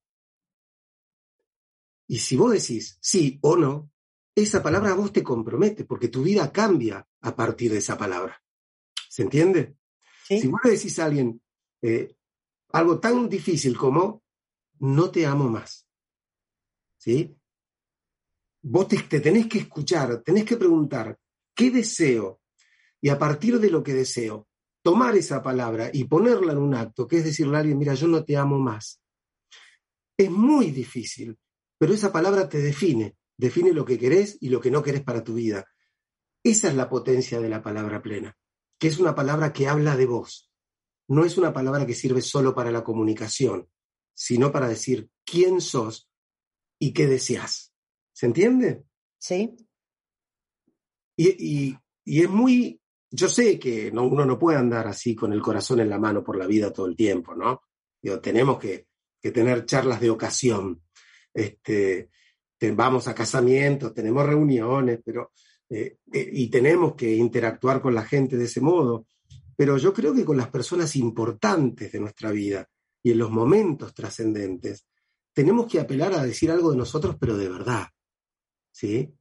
Este, yo te digo, hola Marta, ¿cómo estás? Es un saludo. Si yo te digo, Marta, ¿cómo estás? Ahí no quiero que me digas bien y vos. Estoy apelando a que me digas algo de vos, ¿sí? Eh, y entonces digo, es, esa es la magia de la palabra plena, que nos convoca a saber quiénes somos en este momento de la vida. Claro.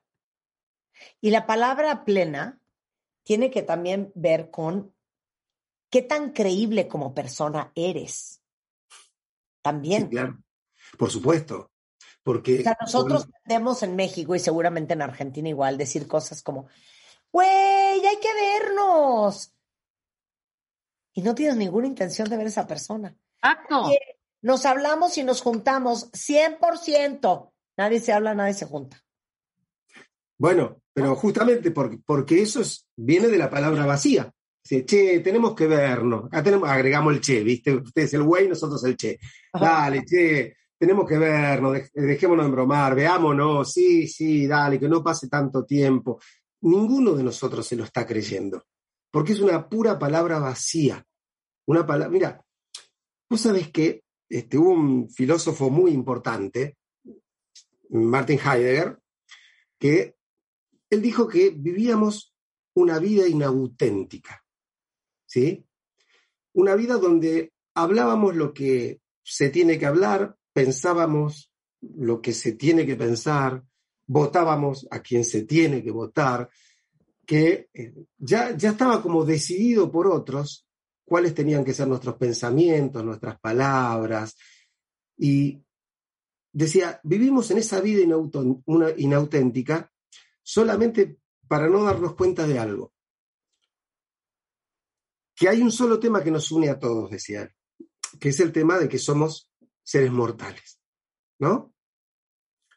Eh, porque, a, ver, cómo, mirá cómo es este jueguito, Marta. Él decía, somos eh, seres arrojados a un mundo de posibilidades. Digo, vos haces radio, este, yo soy psicólogo, alguien elige casarse, otro está soltero, uno quiere tener hijos, el otro no quiere, a uno le gusta el teatro, a otro la lectura, a otro nada, uno trabaja, otro estudia, muchas posibilidades. Pero la única posibilidad de la que ninguno de nosotros va a escapar es la muerte, decía él. Y para no pensar en eso, nos entretenemos con cosas que no tienen ninguna importancia. Y entonces empezamos a hablar así, Marta, como, como vos decís, este, veámonos, hagamos esto, hagamos lo otro. Y nunca estamos comprometidos con nuestra palabra y con nuestra verdad. ¿Por qué? Porque la verdad es incómoda, Marta. Vos te diste cuenta que la verdad es incómoda o no. 100%. Decir algo verdadero es muy incómodo. Claro. Además, alguien te pregunta y vos le querés responder la verdad y lo pensás porque sabes que es incómodo. Las cosas importantes de la vida son incómodas. Está, el, el amor es incómodo. Si estás enamorada, sabes que es incómodo. Claro. Y otro ¿Qué? aspecto bien importante, Gabriel, del poder de la palabra, y lo hemos hablado muchísimo, es lo que nos decimos a nosotros mismos. Sí, por supuesto. Porque nosotros casi desconocemos el silencio, Marta. No- estamos todo el tiempo habitados por pensamientos y por palabras. Palabras que a veces manejamos de un modo consciente, palabras que a veces nos atraviesan de una manera inconsciente. Digo, por ejemplo, los mandatos. ¿Sí? Es, es- esas frases que alguien dijo e instaló en nosotros hace mucho tiempo y que hoy dirigen nuestra vida sin que nos demos cuenta. Alguien te dijo alguna vez qué esperaba de vos, cómo tenías que ser, a qué tenías derecho y a qué no. ¿Sí? Entonces vos vas por la vida y decís, y a mí las cosas siempre me cuestan mucho. ¿Quién te puso eso en la cabeza? O sea, ¿de dónde viene ese, esa- esas palabras, ese discurso que te condiciona, que te, te deja casi siendo un perdedor? ¿sí? A mí nunca nada me sale bien. O al revés, no tenés el derecho a que algo te salga mal. Yo no puedo fracasar. O sea, todas estas palabras que nos decimos todo el tiempo. Sí, o sea, los mandatos familiares, las etiquetas y las creencias que ponen encima de nosotros, que se acaban volviendo una profecía autocumplida. O sea, por eso dice el dicho, tú dile a tus hijos que son lo que tú quieres que sean.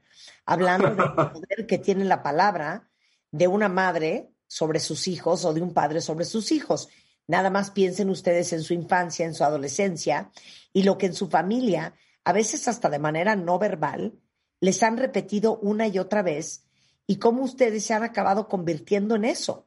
O el rebelde, o el berrinchudo, o el, el estudioso, o el inteligente, o el rescatador, o el padre y la madre de la familia entera, eh, el banco. O sea, te acaban diciendo tantas veces que tú, el gracioso, el invencible, el guerrero, que en eso te conviertes. Estas palabras también tienen un impacto increíble en nuestros hijos y a su vez las de nuestros padres en nosotros. Sí, y son, son muy potentes. Eh, es más, a veces no nos damos cuenta cómo condicionamos la vida de alguien desde que nace, Marta. Este, la, la otra vez estaba en una reunión y había un bebé, ¿no? Un bebé muy chiquito. Y el bebé hizo lo que hacen todos los bebés, lloró. Y la abuela escucha el llanto y dice, uy, qué carácter tiene este nene, ¿eh? La que te espera, ¿vos viste el carácter que tiene? A la tercera o cuarta cosa que el bebé hizo, la madre también decía, tenés razón, ¿eh? este va a tener un carácter. Y yo pensaba, no insista, porque cuando tenga 20 años, no lo va a aguantar nadie este pibe, va, va a ser intratable, y la mamá va a decir, y sí, ya de bebé tenía mucho carácter. No, señora, usted le está diciendo que tiene que tener carácter, usted lo está condicionando. Entonces, ojo con esas cosas, ¿no? Viste que uno dice, y este lo que pasa que es el hijo del medio, ¿viste? Él le va a costar. Y después el tipo dice, 30 años después, y bueno, ¿viste? Yo fui el hijo del medio, a mí todo me costó más. Claro. Entonces, hay, hasta el nombre que te eligen te marca un lugar, ¿sí? Porque, ¿por qué tenés ese nombre? ¿Qué significó para tus padres? ¿Lo eligieron porque les gustó? ¿Lo eligieron porque, no sé, había una actriz de moda? ¿Lo eligieron porque era el nombre de la madre de alguno de tus padres? O sea, ¿a qué, qué, qué deseo están poniendo en juego en vos en esa palabra que te estaba esperando antes de que vos nacieras, Marta?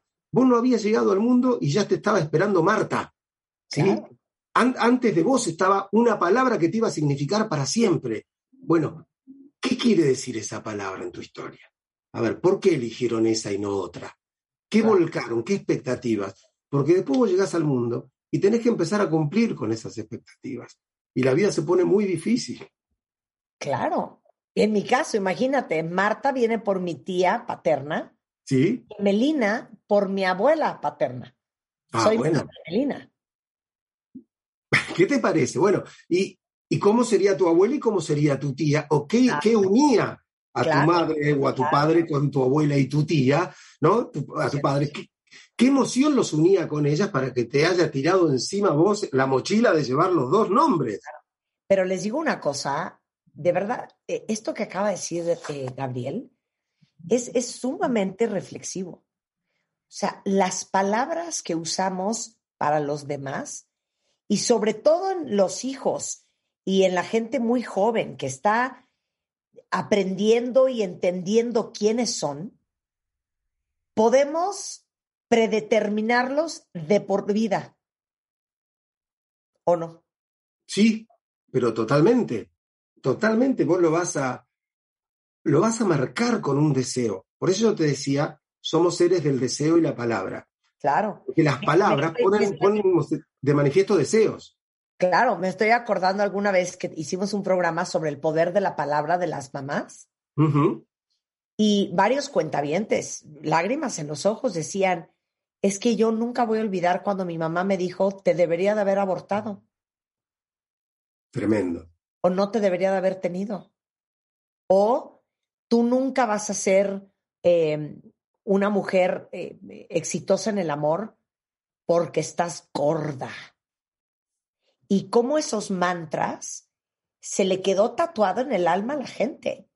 Entonces piensen ustedes cómo ustedes han sido marcados por la palabra de sus padres o por las palabras de una pareja y cómo están ustedes marcando a la gente en su vida, ¿no?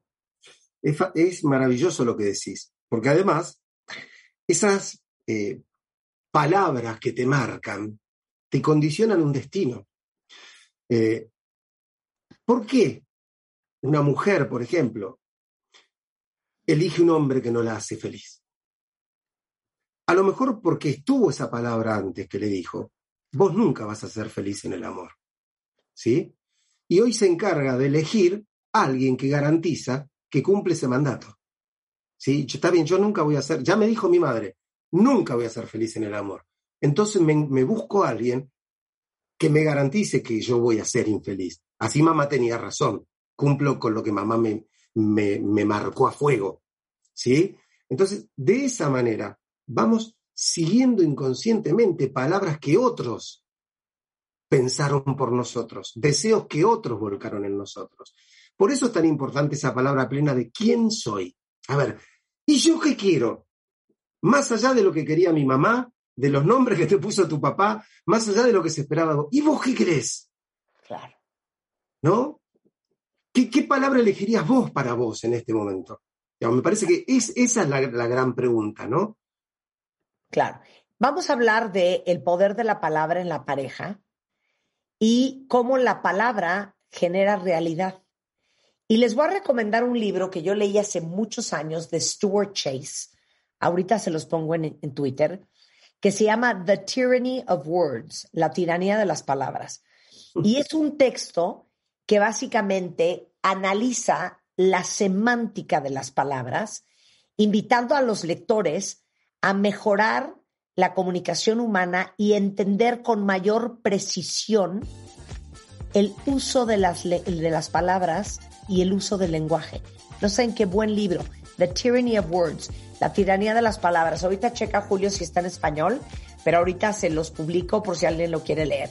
Regresando, seguimos hablando del tema con Gabriel Rolón. No se vayan, ya volvemos. Marta de Baile Everywhere. Síguenos en Facebook como Marta de Baile y en Twitter, arroba Marta de Baile. Estamos en una plática increíble con el extraordinario Gabriel Rolón. Es un gran psicoanalista, escritor muy famoso en Argentina y en Latinoamérica y muy amado en México, sobre el arte de la palabra plena y el poder de la palabra.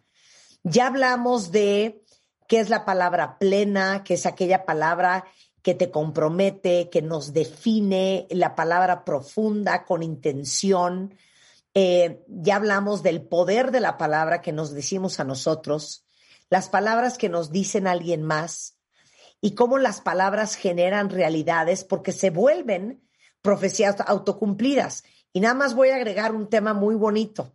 Una de las grandes frases o citas de la dama de hierro, la ex primera ministra de Inglaterra, Margaret Thatcher Gabriel, decía, Watch your thoughts for they become words.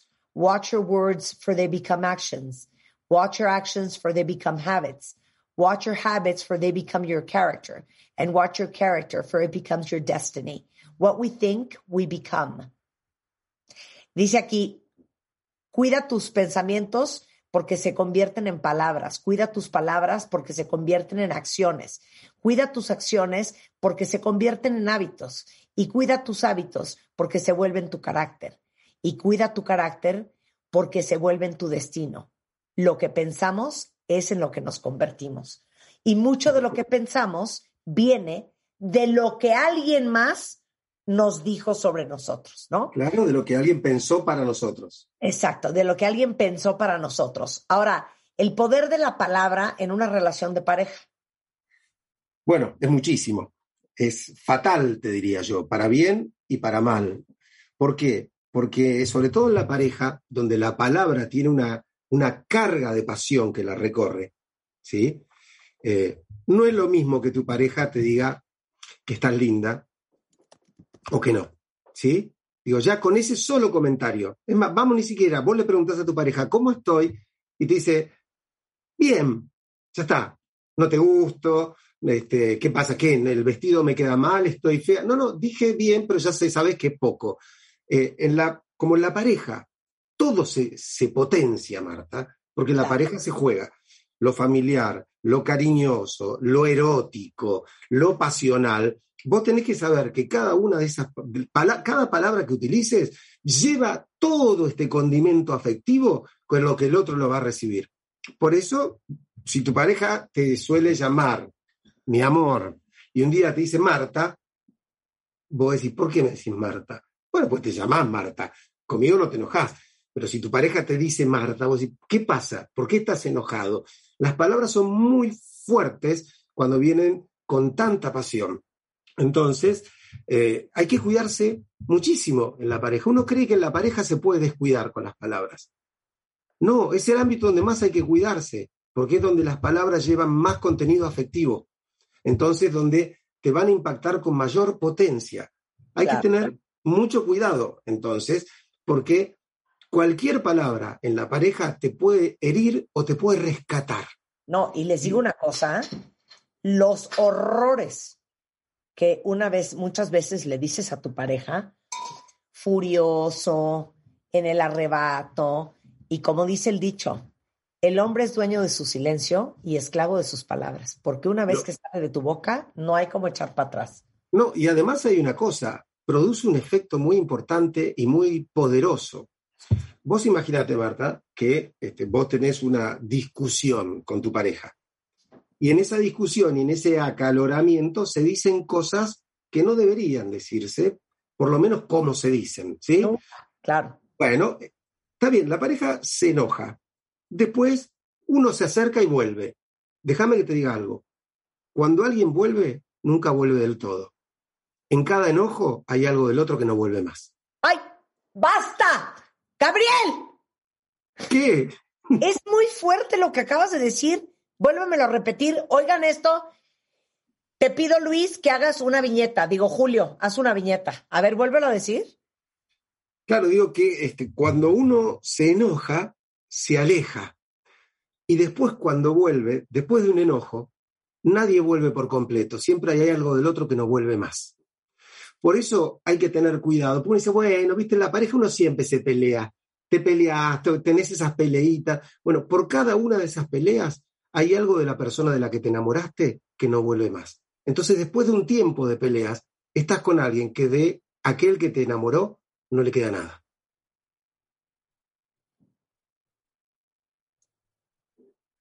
O sea, se me puso la piel chinita. Es que Gabriel tiene estos chispazos de brillantez, pero eso es cierto. Aparte, después uno tiene los pantalones de decir, ya, perdón, todo lo que te dije, o sea, realmente no lo quise decir, o sea, no lo pienso ni lo siento, es que lo dije enojado, es que yo tengo una teoría. A ver, Nunca puedes decir algo que no has pensado. sí, claro. Entonces, cuando tú insultas a tu mujer y le dices que es una buena para nada, que, que, que ni te gusta tanto, que estás harto, que es una imbécil, es que uno nunca dice lo que nunca ha pensado. Por Entonces, supuesto. si te lo dicen, es porque lo pensó, Sí, es, Es porque así. en realidad lo piensa. Y además, ¿sabés qué? Mira, la relación de pareja, como todas las relaciones profundas, son relaciones muy ambivalentes. Digo, tu pareja te quiere contener y te quiere matar a veces. Tu pareja te puede abrazar y a veces no te quiere cerca. A veces te dice la verdad y a veces te miente. A veces te entiende y a veces no te comprende nada. Son muy ambivalentes. Pero ¿sabes qué es lo que hace que una pareja se sostenga en un, vínculo sano y claro? Que uno elija en esa ambivalencia, sabiendo que hay cosas que tiene que resolver uno y que no puede decir siquiera porque va a lastimar, porque va a herir, porque tu pareja tiene poder sobre vos. Y el que te ama bien es aquel que no hace uso del poder que tiene sobre vos. Claro. Mira esto, dice aquí una cuenta Cuando mi mamá se desesperaba conmigo, siempre me decía, arruinas todo, nadie te va a querer jamás y te vas a quedar sola. Yo siempre tengo la razón, lo vas a ver. Sé que lo decía enojada y me ha pedido mil disculpas, pero hasta la fecha no puedo soltar esas palabras y me duelen mucho. No, porque no hay, no hay heridas sin cicatrices. Y Claro. cuando uno te, te ha dicho algo, te dejó una herida. Entonces, aunque vos vengas después, viste, a querer subsanarlo, eh, nunca, nunca queda como antes de la herida. Nunca queda como La antes. almita no queda igual. Ahora, quiero que me hables de otra variable, hablando del poder de la palabra y la palabra plena. Es igual de pecaminoso decirlo todo. Aquí tenemos un especialista que lo llama el verdadazo. Sí. Es la conjugación de la palabra verdad y otra palabra aquí muy fuerte que no voy a mencionar, el verdadazo. O el que acumula hasta que explota. Mirá, eh, decía Sor Juana que el amor era como la sal, daña cuando sobra y daña cuando falta, ¿no? Yo creo que de la misma manera, este tipo de cosas hay que tener mucho cuidado. ¿Por qué? Porque eh, hay verdades que son inevitables porque definen una vida, como decíamos hace un rato. Si vos le decís a alguien que no lo querés más, que no querés vivir más con esa persona, estás definiendo lo que va a pasar con su vida, entonces lo tenés que decir. Ahora, a mí me gusta mucho un, un dicho hindú, Marta, que, que dice que cuando la verdad solo hiere, deja de ser verdad para ser herida. ¿Sí? Cuando la verdad siempre hiere. cuando la verdad solo hiere, Ah. solo hiere, deja de ser verdad para ser herida. ¿Sí? Eh, es decir, yo creo que hay que tener cuidado con usar supuestas verdades solo para lastimar, porque ahí no estás diciendo una verdad, ahí estás soltando una agresión. A veces utilizamos la excusa de decir la verdad solo para agredir a alguien. ¿Sí? Entonces yo puedo decirte la verdad, pero tengo que elegir una manera en la que esa verdad, aunque a lo mejor te duela, no, no te agreda, no salga de mí como una agresión. ¿Sí? ¿Por qué? Porque además, si yo suelto todo lo primero que se me viene, me convierto en una persona detestable, Marta. Porque cualquiera de nosotros que dijera todo lo que se le viene a la mente en todo momento, o sea, te cruzás con gente todo el tiempo y todo el tiempo algo te molesta. No podés ir por la vida soltando tus molestias sin ponerle un freno y sin elegir cuándo hablas y cuándo no. Ahora, la contracara de esto, que es callarte la boca todo el tiempo, es una de las peores cosas que te pueden pasar. ¿Por qué? Porque lo que no se pone en palabras, se pone en actos. ¿Sí? Entonces, lo que no te digo va a generar una acción. Claro, lo que no se habla se actúa. Claro. Entonces, yo no te digo que estoy enojado y alguna me voy a mandar. Alguna te voy a tener. Eh, claro, no te digo que estoy enojado, pero ahí te encargo la jeta que te voy a hacer. Exacto. No te digo que estoy molesto por lo que pasó el sábado con tu mamá, pero entonces hoy que me dices que hay de cenar, te digo, no sé, ve y prepáratelo tú. O sea, en vez de hablar de A, me lo cobro y me lo cobro con algo que no tiene absolutamente nada que ver con el problema inicial. Sí, por supuesto. O sea, te enojaste por lo que él hizo con su madre y de repente él no sabe por qué hace una semana que no tienen sexo. No tengo ganas. Exacto, dice. 100%. No tengo ganas. ¿Pero por qué? ¿Qué te pasa? ¿Qué te dice? Nada. O este, pegas un portazo o lo que fuere. Entonces hay que tener mucho cuidado porque por lo general, mira, Freud decía algo, ¿no? Freud decía que la cultura surgió la primera vez que un ser humano, en vez de tirarle una flecha a otro, le, le dejó un insulto. ¿Sí? ¿Por qué? Porque la palabra es símbolo. El acto es agresión directa. ¿Sí? Entonces me parece a mí que de, de eso se trata. Cuando vos te callas mucho, entonces tu enojo, tu angustia, tu rabia pasa a un acto, ese acto va a tener un nivel de agresividad porque no está simbolizado. Un portazo no está simbolizado, patear una silla no está eh, simbolizado, dejar de mimarte o de tener sexo no está simbolizado. En cambio, la palabra sí. Entonces, poder hablar y poder decir permite resolver las emociones de un modo simbólico. Cuando no hay símbolo, hay agresión. Claro.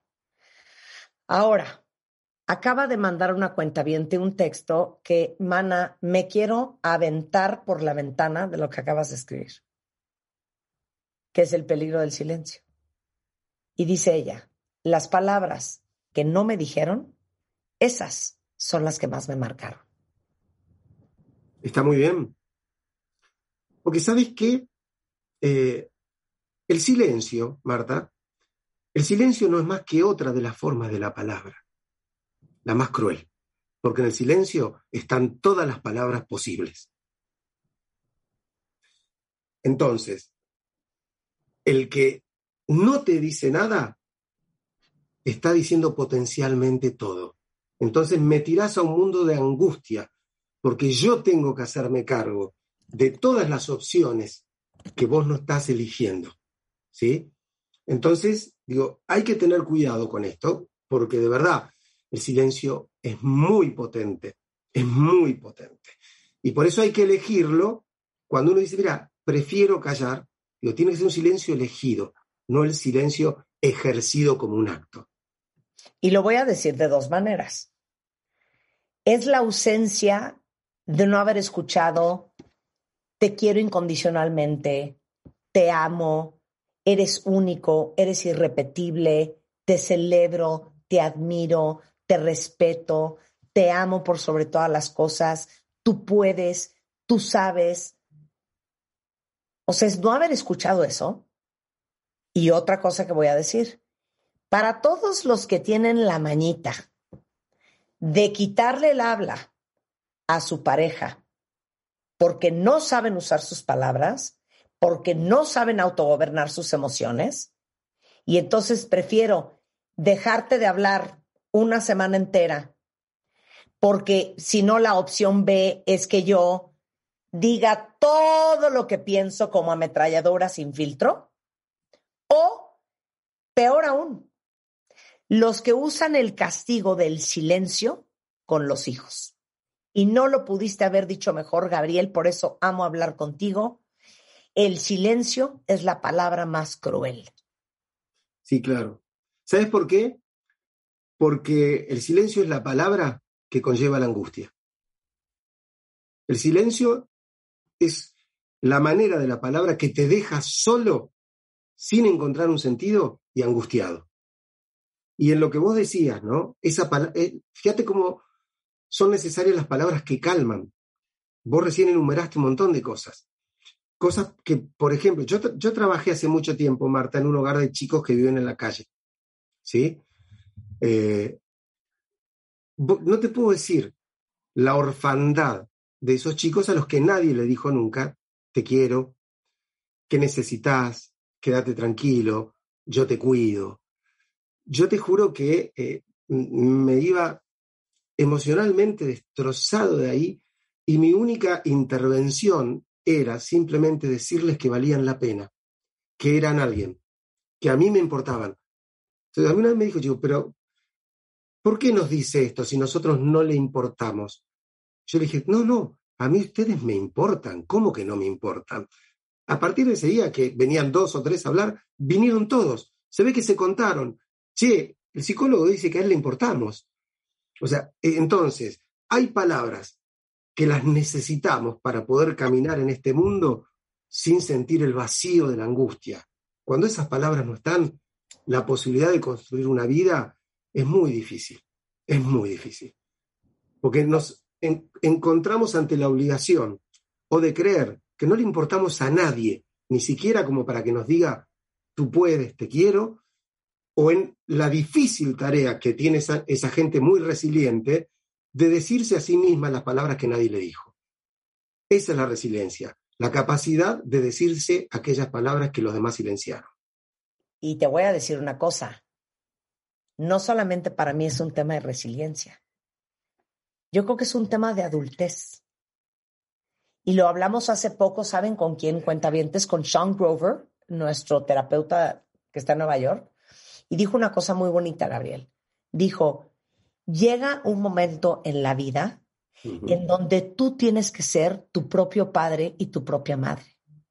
Y en este caso específico de lo que estamos hablando, es justamente para decirte, en ese nivel de adultez y de autorresponsabilidad, de decirte todo lo que quisiste que te hubieran dicho y no te dijeron. Está muy bien. Eh, felicítalo de mi parte, porque me parece una, una gran idea. Pero sí, claro, pero además hay algo. ¿Por, ¿Por, qué? Porque en primer lugar te compromete como adulto. Es decir, yo, ¿sabes qué quiere decir esto? Que después de los 20, 25 años, uno es responsable de su cara, Marta. El que tiene cara de, estúpido que no le eche la culpa a los padres, que, que haga algo, ¿no? O sea, ya está, los padres pasaron y ahora es uno el que tiene que hacer con lo que los padres nos dejaron. ¿Mm? Como decía Sartre, somos lo que hacemos con lo que hicieron de nosotros. O sea, algo tendremos que hacer con, claro, somos lo que hacemos con lo que hicieron de nosotros. No, perdón, es que estoy de lento aprendizaje, espérame. No, no, Somos, no, somos- somos lo que hacemos con lo que hicieron de nosotros. bien, tu- tus padres hicieron algo de vos.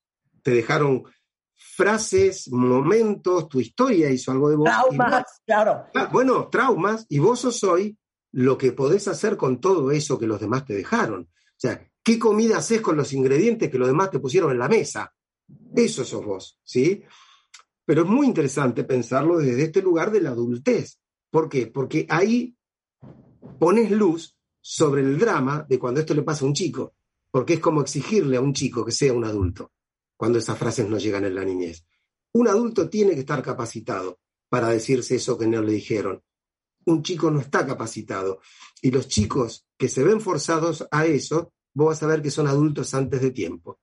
Vos mirás un chico de seis años que vive en la calle y en su mirada te das cuenta que te mira como un adulto, porque está obligado a hacer cosas, está privado de esas palabras que no deberían faltarle. Gabriel, amo platicar contigo. Ya te extrañaba. Por favor, no te desaparezcas. No, acá estoy cuando quieras. Yo también adoro hablar con vos, Marta. Me encantan estas reflexiones. Y, y yo me quedo con dos cosas. Pensar en cómo usamos las palabras para definir quiénes somos, para mostrarle al mundo nuestro nivel de verdad, honestidad, qué tipo de personas somos, pero también usar nuestras palabras para mejorar la vida de los demás, para endulzar la vida de los demás, para hacer a los demás sentir- sentirse sensacionales con ellos mismos. Y tres, que para todos los que han escrito en Twitter, y se los juro que se me estruje el corazón, que les hicieron falta muchas bonitas palabras en su vida y en su niñez, que sepan que ustedes tienen el poder de decirse hoy lo que quisieron haber escuchado cuando eran más chiquitos. Y eso es una obligación, pero también es nuestra responsabilidad. Gabriel, palabras finales. Es que me quedo con esto que vos decís, porque eso, eso es hacer uso de una palabra plena. ¿Te das cuenta? Digo, para cerrar por donde arrancamos. Poder decirse quién soy, qué me gustaría escuchar y qué quiero para mi vida yo. Más allá de lo que me dijeron o no me dijeron, hoy yo me digo esto porque esto es lo que yo deseo para mi vida. Ahí tenés la mejor y la más sana de las palabras plenas. Gabriel Rolón tiene unos libros espectaculares que vale mucho la pena que los busquen. Eh, todos los editan en México y casi a nivel mundial. No importa si nos están escuchando en Estados Unidos, en Sudamérica. Eh, lo encuentran en Twitter como licenciado Rolón. eh, Gabriel Rolón en Instagram para que lo sigan porque siempre postea cosas súper, súper bonitas que vale mucho la pena leer eh, que siempre nos hacen reflexionar. Para todos los que nos escuchan en Argentina, pues ustedes tienen la suerte de tenerlo allá. Eh, vienen también ciertas pláticas, conferencias que él da en Argentina. Y amigo, es un placer que seas parte de nuestro equipo. Bueno, así me siento, así que espero que tengamos un, un buen fin de año y que el año que viene nos encuentre conversando de nuevo, Marta. 100%. Te mando un abrazo. Saludo y beso a tus oyentes, que son hermosos. Igualmente, Gabriel, un beso. Chao. Oigan, regresando, nuestro tricólogo de cabecera, Daniel Ash, is in the house. Y vamos a hablar de la oda a las canas. ¿Qué son las canas? ¿Por qué aparecen? Si es cierto que te quitas una y son siete. ¿Por qué son más, más gruesas? Les digo una cosa. Todas las canosas y canosos que me están oyendo no saben la envidia que yo les tengo. Porque si yo fuera canosa, ya me hubiera dejado todo el pelo lleno de canas y andaría con el pelo plateado, muy felicísimo. No sabes lo que dices, Marta. Yo soy una de No, esas. Es que, es que no, es más, ahorita voy a postear la foto de una chava que me parece un escándalo de guapa. Es toda canosa. Y es más, la voy a buscar para hacer una entrevista porque no puedo creer lo divina que es. Eh, de eso vamos a hablar regresando del corte. Nada más una felicidad, porque yo también les voy a dar una felicidad ahorita. todos los que aman el chocolate pueden comer chocolate sin culpa y se llama Chococero de Picard. Es una opción súper saludable que los va a ayudar con todo esto de los músculos, las articulaciones, reducir la inflamación. Eh, Si hacen ejercicio, un chocolatito te ayuda con la concentración. El cacao ayuda a ganar masa muscular porque regula los niveles de proteínas relacionados al crecimiento del músculo, mejora el metabolismo y Choco Cero los encuentran en barras de 22 gramos o en discos de 8 gramos.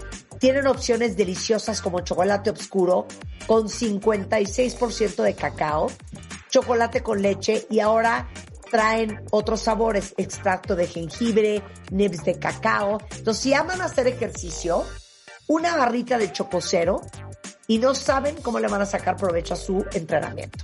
Regresando del corte, las canas en W Radio. ¿Quieres tu ID de cuenta viente? Consíguelo en martadebaile.com y sé parte de nuestra comunidad de cuentavientes. Consíguelo en martadebaile.com. Estamos de regreso en W Radio. Bueno, ya lo dije oficialmente Daniel Ash. Si yo tuviera canas, me hubiera dejado todo el pelo canoso. Bueno, porque está de moda. ¿Qué? Es que no puedo creer la belleza del pelo canoso. Yo les diría a todas las que son canosas que dejen de estar batallando en la naturaleza. Un pelo canoso, bien cuidado. No importa la edad que tengas, es un, para mí es una cosa, Daniel, espectacular. No lo puedo creer. Me siento muy envidiosa. Sí, el pelo canoso bien cuidado es precioso. Precioso, o sea, precioso de que me quiero aventar. Si alguien de ustedes es canosa, mándeme fotos ahorita en Twitter y voy a invitar a una canosa que yo sigo en Instagram, que no puedo creer sus canas. Daniel Ash es dermatólogo cosmético y quirúrgico, especialista en enfermedades de piel, pero también en uñas y en pelo. Y fue el primer presidente de la Sociedad Mexicana de Tricología. Es uno de los pocos tricólogos que son los especialistas de pelo que existen en México. Entonces, arráncate con la clase infernal. ¿Qué son las canas? ¿Por qué son más gruesas? ¿Por qué el pelo pierde su color? Si te quitas una, te salen siete. Quiero todo. Ok, a ver, vamos a empezar. Las canas. Las canas es simplemente que el pelo perdió el pigmento. Entonces, el pelo también tiene melanina. Entonces, así como tenemos melanina en la piel, tenemos melanina en el pelo. Y ese es el color que vamos a tener. Hay dos tipos de melanina, la eumelanina y la feomelanina. Entonces, dependiendo del tipo de melanina es el color que tenemos. Por eso hay unos pelirrojos, hay unos de pelo negro, hay unos güeros, dependiendo de la cantidad de melanina que tiene. Entonces, tenemos dos zonas en el pelo que tienen melanina, la raíz, que es el bulbo, y la vaina externa del pelo, que es lo que lo recubre. Tienen Ajá. melanina los dos. Obviamente, cuando el pelo envejece, se empieza a perder la producción de melanina. Y entonces, al perderse la producción de melanina, salen las canas, que es el mismo pelo, pero sin color. Entonces, no tiene color y eso Ajá. hace que se vea, el, realmente si ustedes ven una cana al microscopio, es transparente, pero por la refracción de la luz es por lo, y del sol es por lo que la vemos blanca o la vemos amarilla. Ah, ¿Sale? pero a ver, pero espérame un segundo. ¿Por qué pierdes la melanina? ¿Por edad? ¿Por genética? ¿Qué? Por edad y por genética. Hay gente que genéticamente está determinado y generalmente cuando tus papás son canosos, tú vas a ser canoso. Y hay gente que la va perdiendo, sí, por la edad y por el envejecimiento del pelo. Entonces hay varias causas. Hay un, un envejecimiento extrínseco y un envejecimiento intrínseco. El intrínseco es la genética y el extrínseco es que los que fuman, los que toman, los que eh, les da el sol directo al pelo, sí van a tener más canas, porque van a tener un envejecimiento prematuro del pelo, como de la piel. o sea, lo Entonces, que tú estás diciendo es que el pelo envejece. el pelo envejece como todo, claro. El pelo envejece y, como les decía, una cana es un pelo sin color. ok, pero entonces, ¿por qué hay canas que son amarillas? ¿Y cuál es la lógica detrás de que mucha gente canosa usa esos shampoos o esos tratamientos morados? Ok, la cana, el color normal de cada quien va a tener ca- canas sí de diferentes colores. El color normal es de una cana es transparente o que con la luz se vea blanca o a veces cuando queda pigmento se ve plateada. Ajá. Pero cuando se ve amarilla es porque una cana no está bien cuidada. Cuando una cana está amarilla es porque le da el sol o porque se meten a la alberca, por el cloro.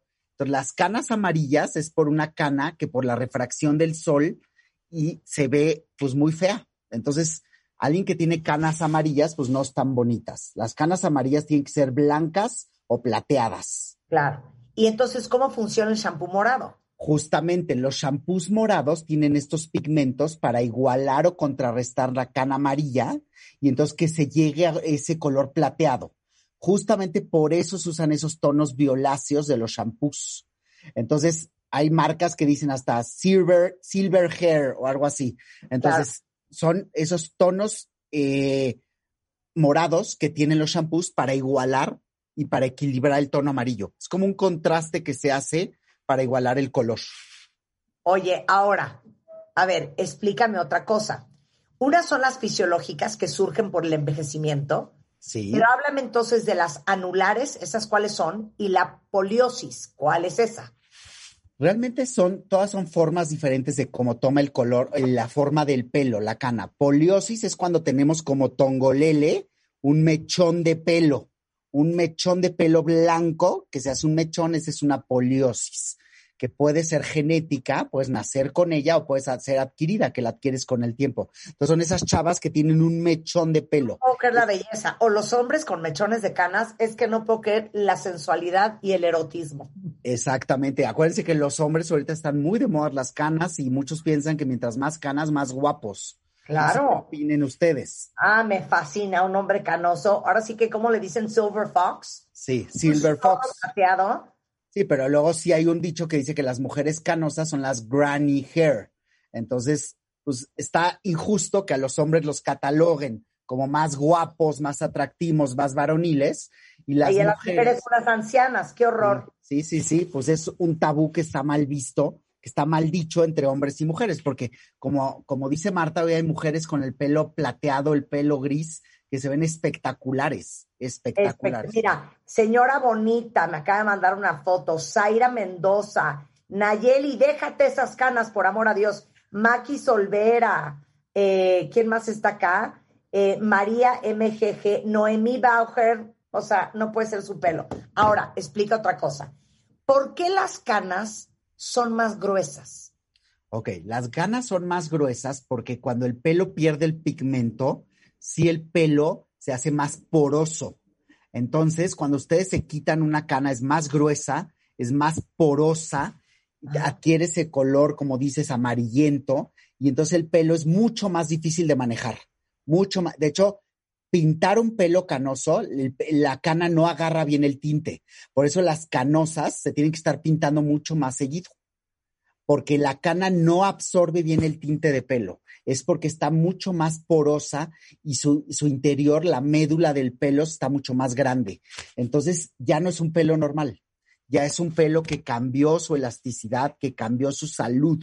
Entonces por eso las canas son pelos mucho más gruesos y aunque tú digas que se ven bonitos, son pelos mucho más difíciles de manejar.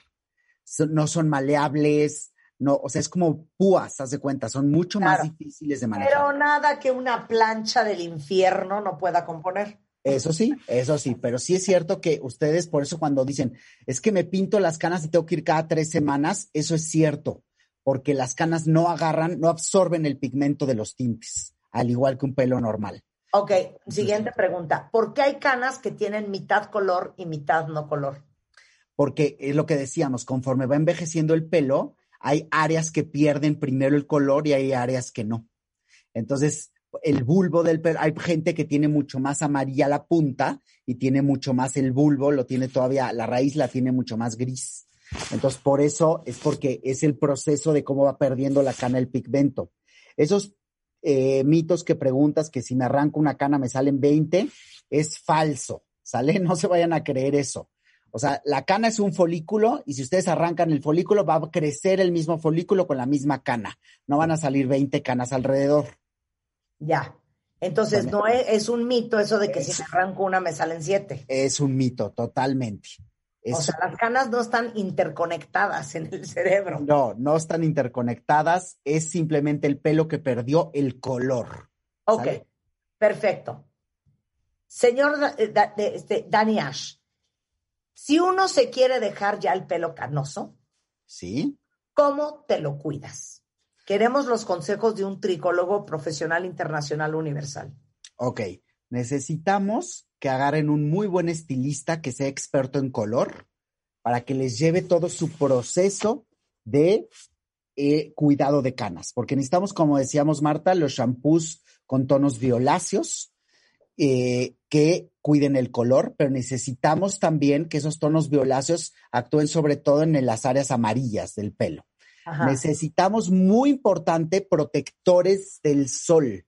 O A sea, ver. necesitamos protectores capilares contra el sol, porque el sol, por ejemplo, hay varias líneas que así se llaman protectores capilares. Entonces es como un gel que se untan en el pelo y eso es protección solar contra el pelo porque el sol va a hacer que la cana se vuelva amarilla y se ve feo. Entonces, para que conserven su cana plateada o, Sí, se o- ve horrible amarilla, o claro. blanca, tienen que usar protectores del sol diario. Se llaman así, protectores capilares contra el sol. Hay varias marcas. Marcas, queremos marcas. Sí, A mí una que me gusta mucho, hay, hay varias, hay de L'Oreal, hay de, de, de L'Oreal me gustan varias, de Kerastase hay, hay de, eh, pero son muy buenas marcas esa. Ahorita de Clorane, Clorane tiene una muy buena marca de protector del sol, para que la busquen en Liverpool o cualquiera de esas. Se llaman protectores capilares contra el sol, ¿sale? Y es como un spray que te pones diario.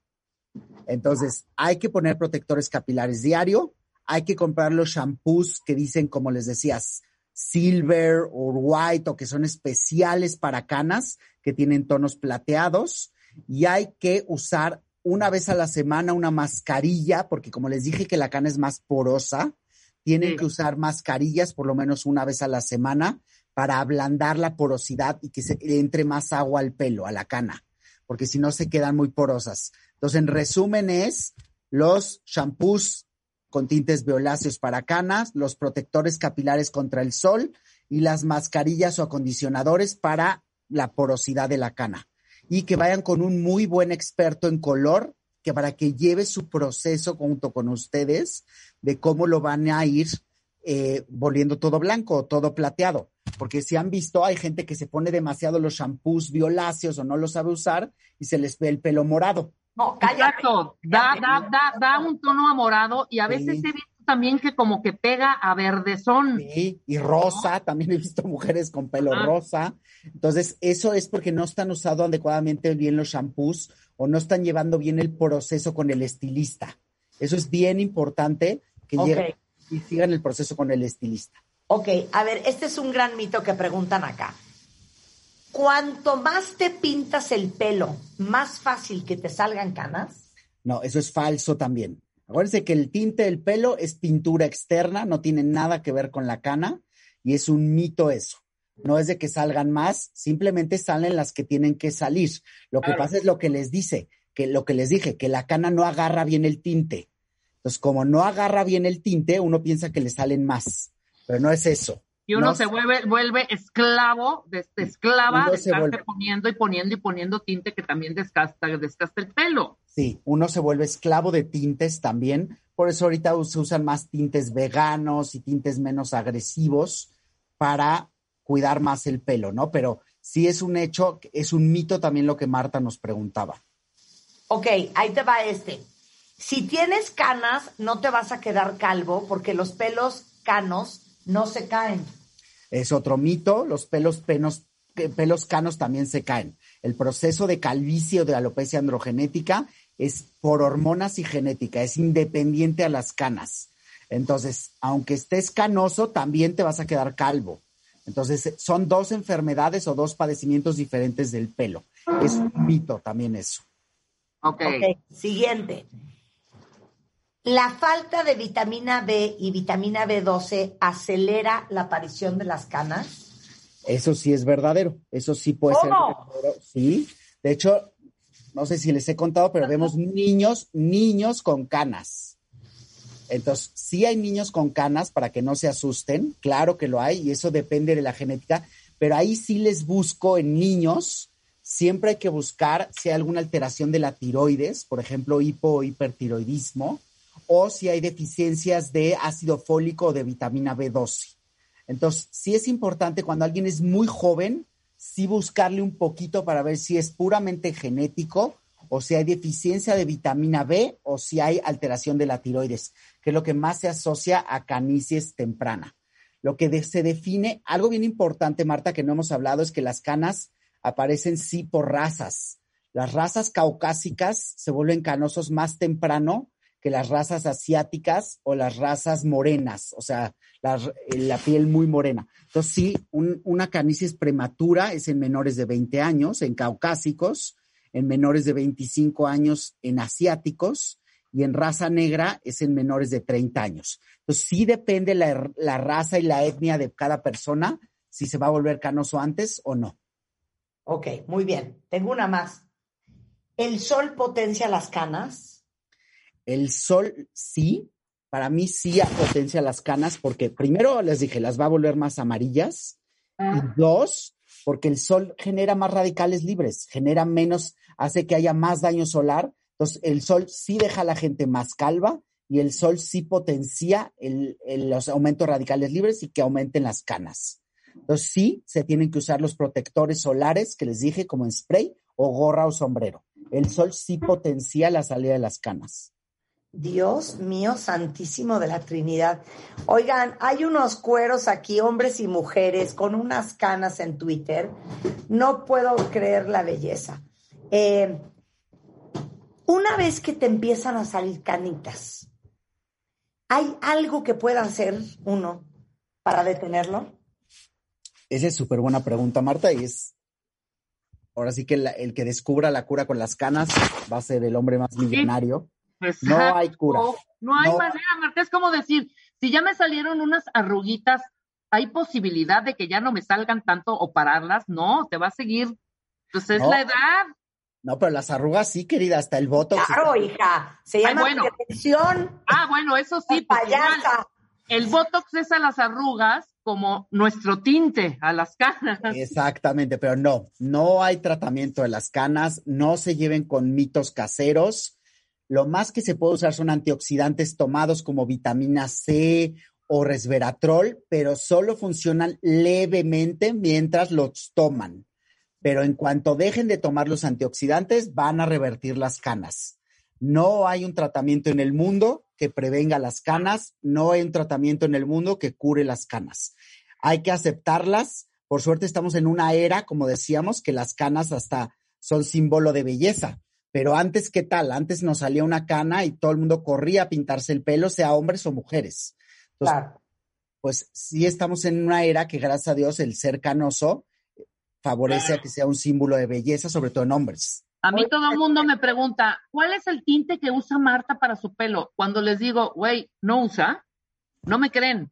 No verdad. todavía, no todavía. Y les digo una cosa, tengo una que otra canita por ahí, Tienes ahí voladas.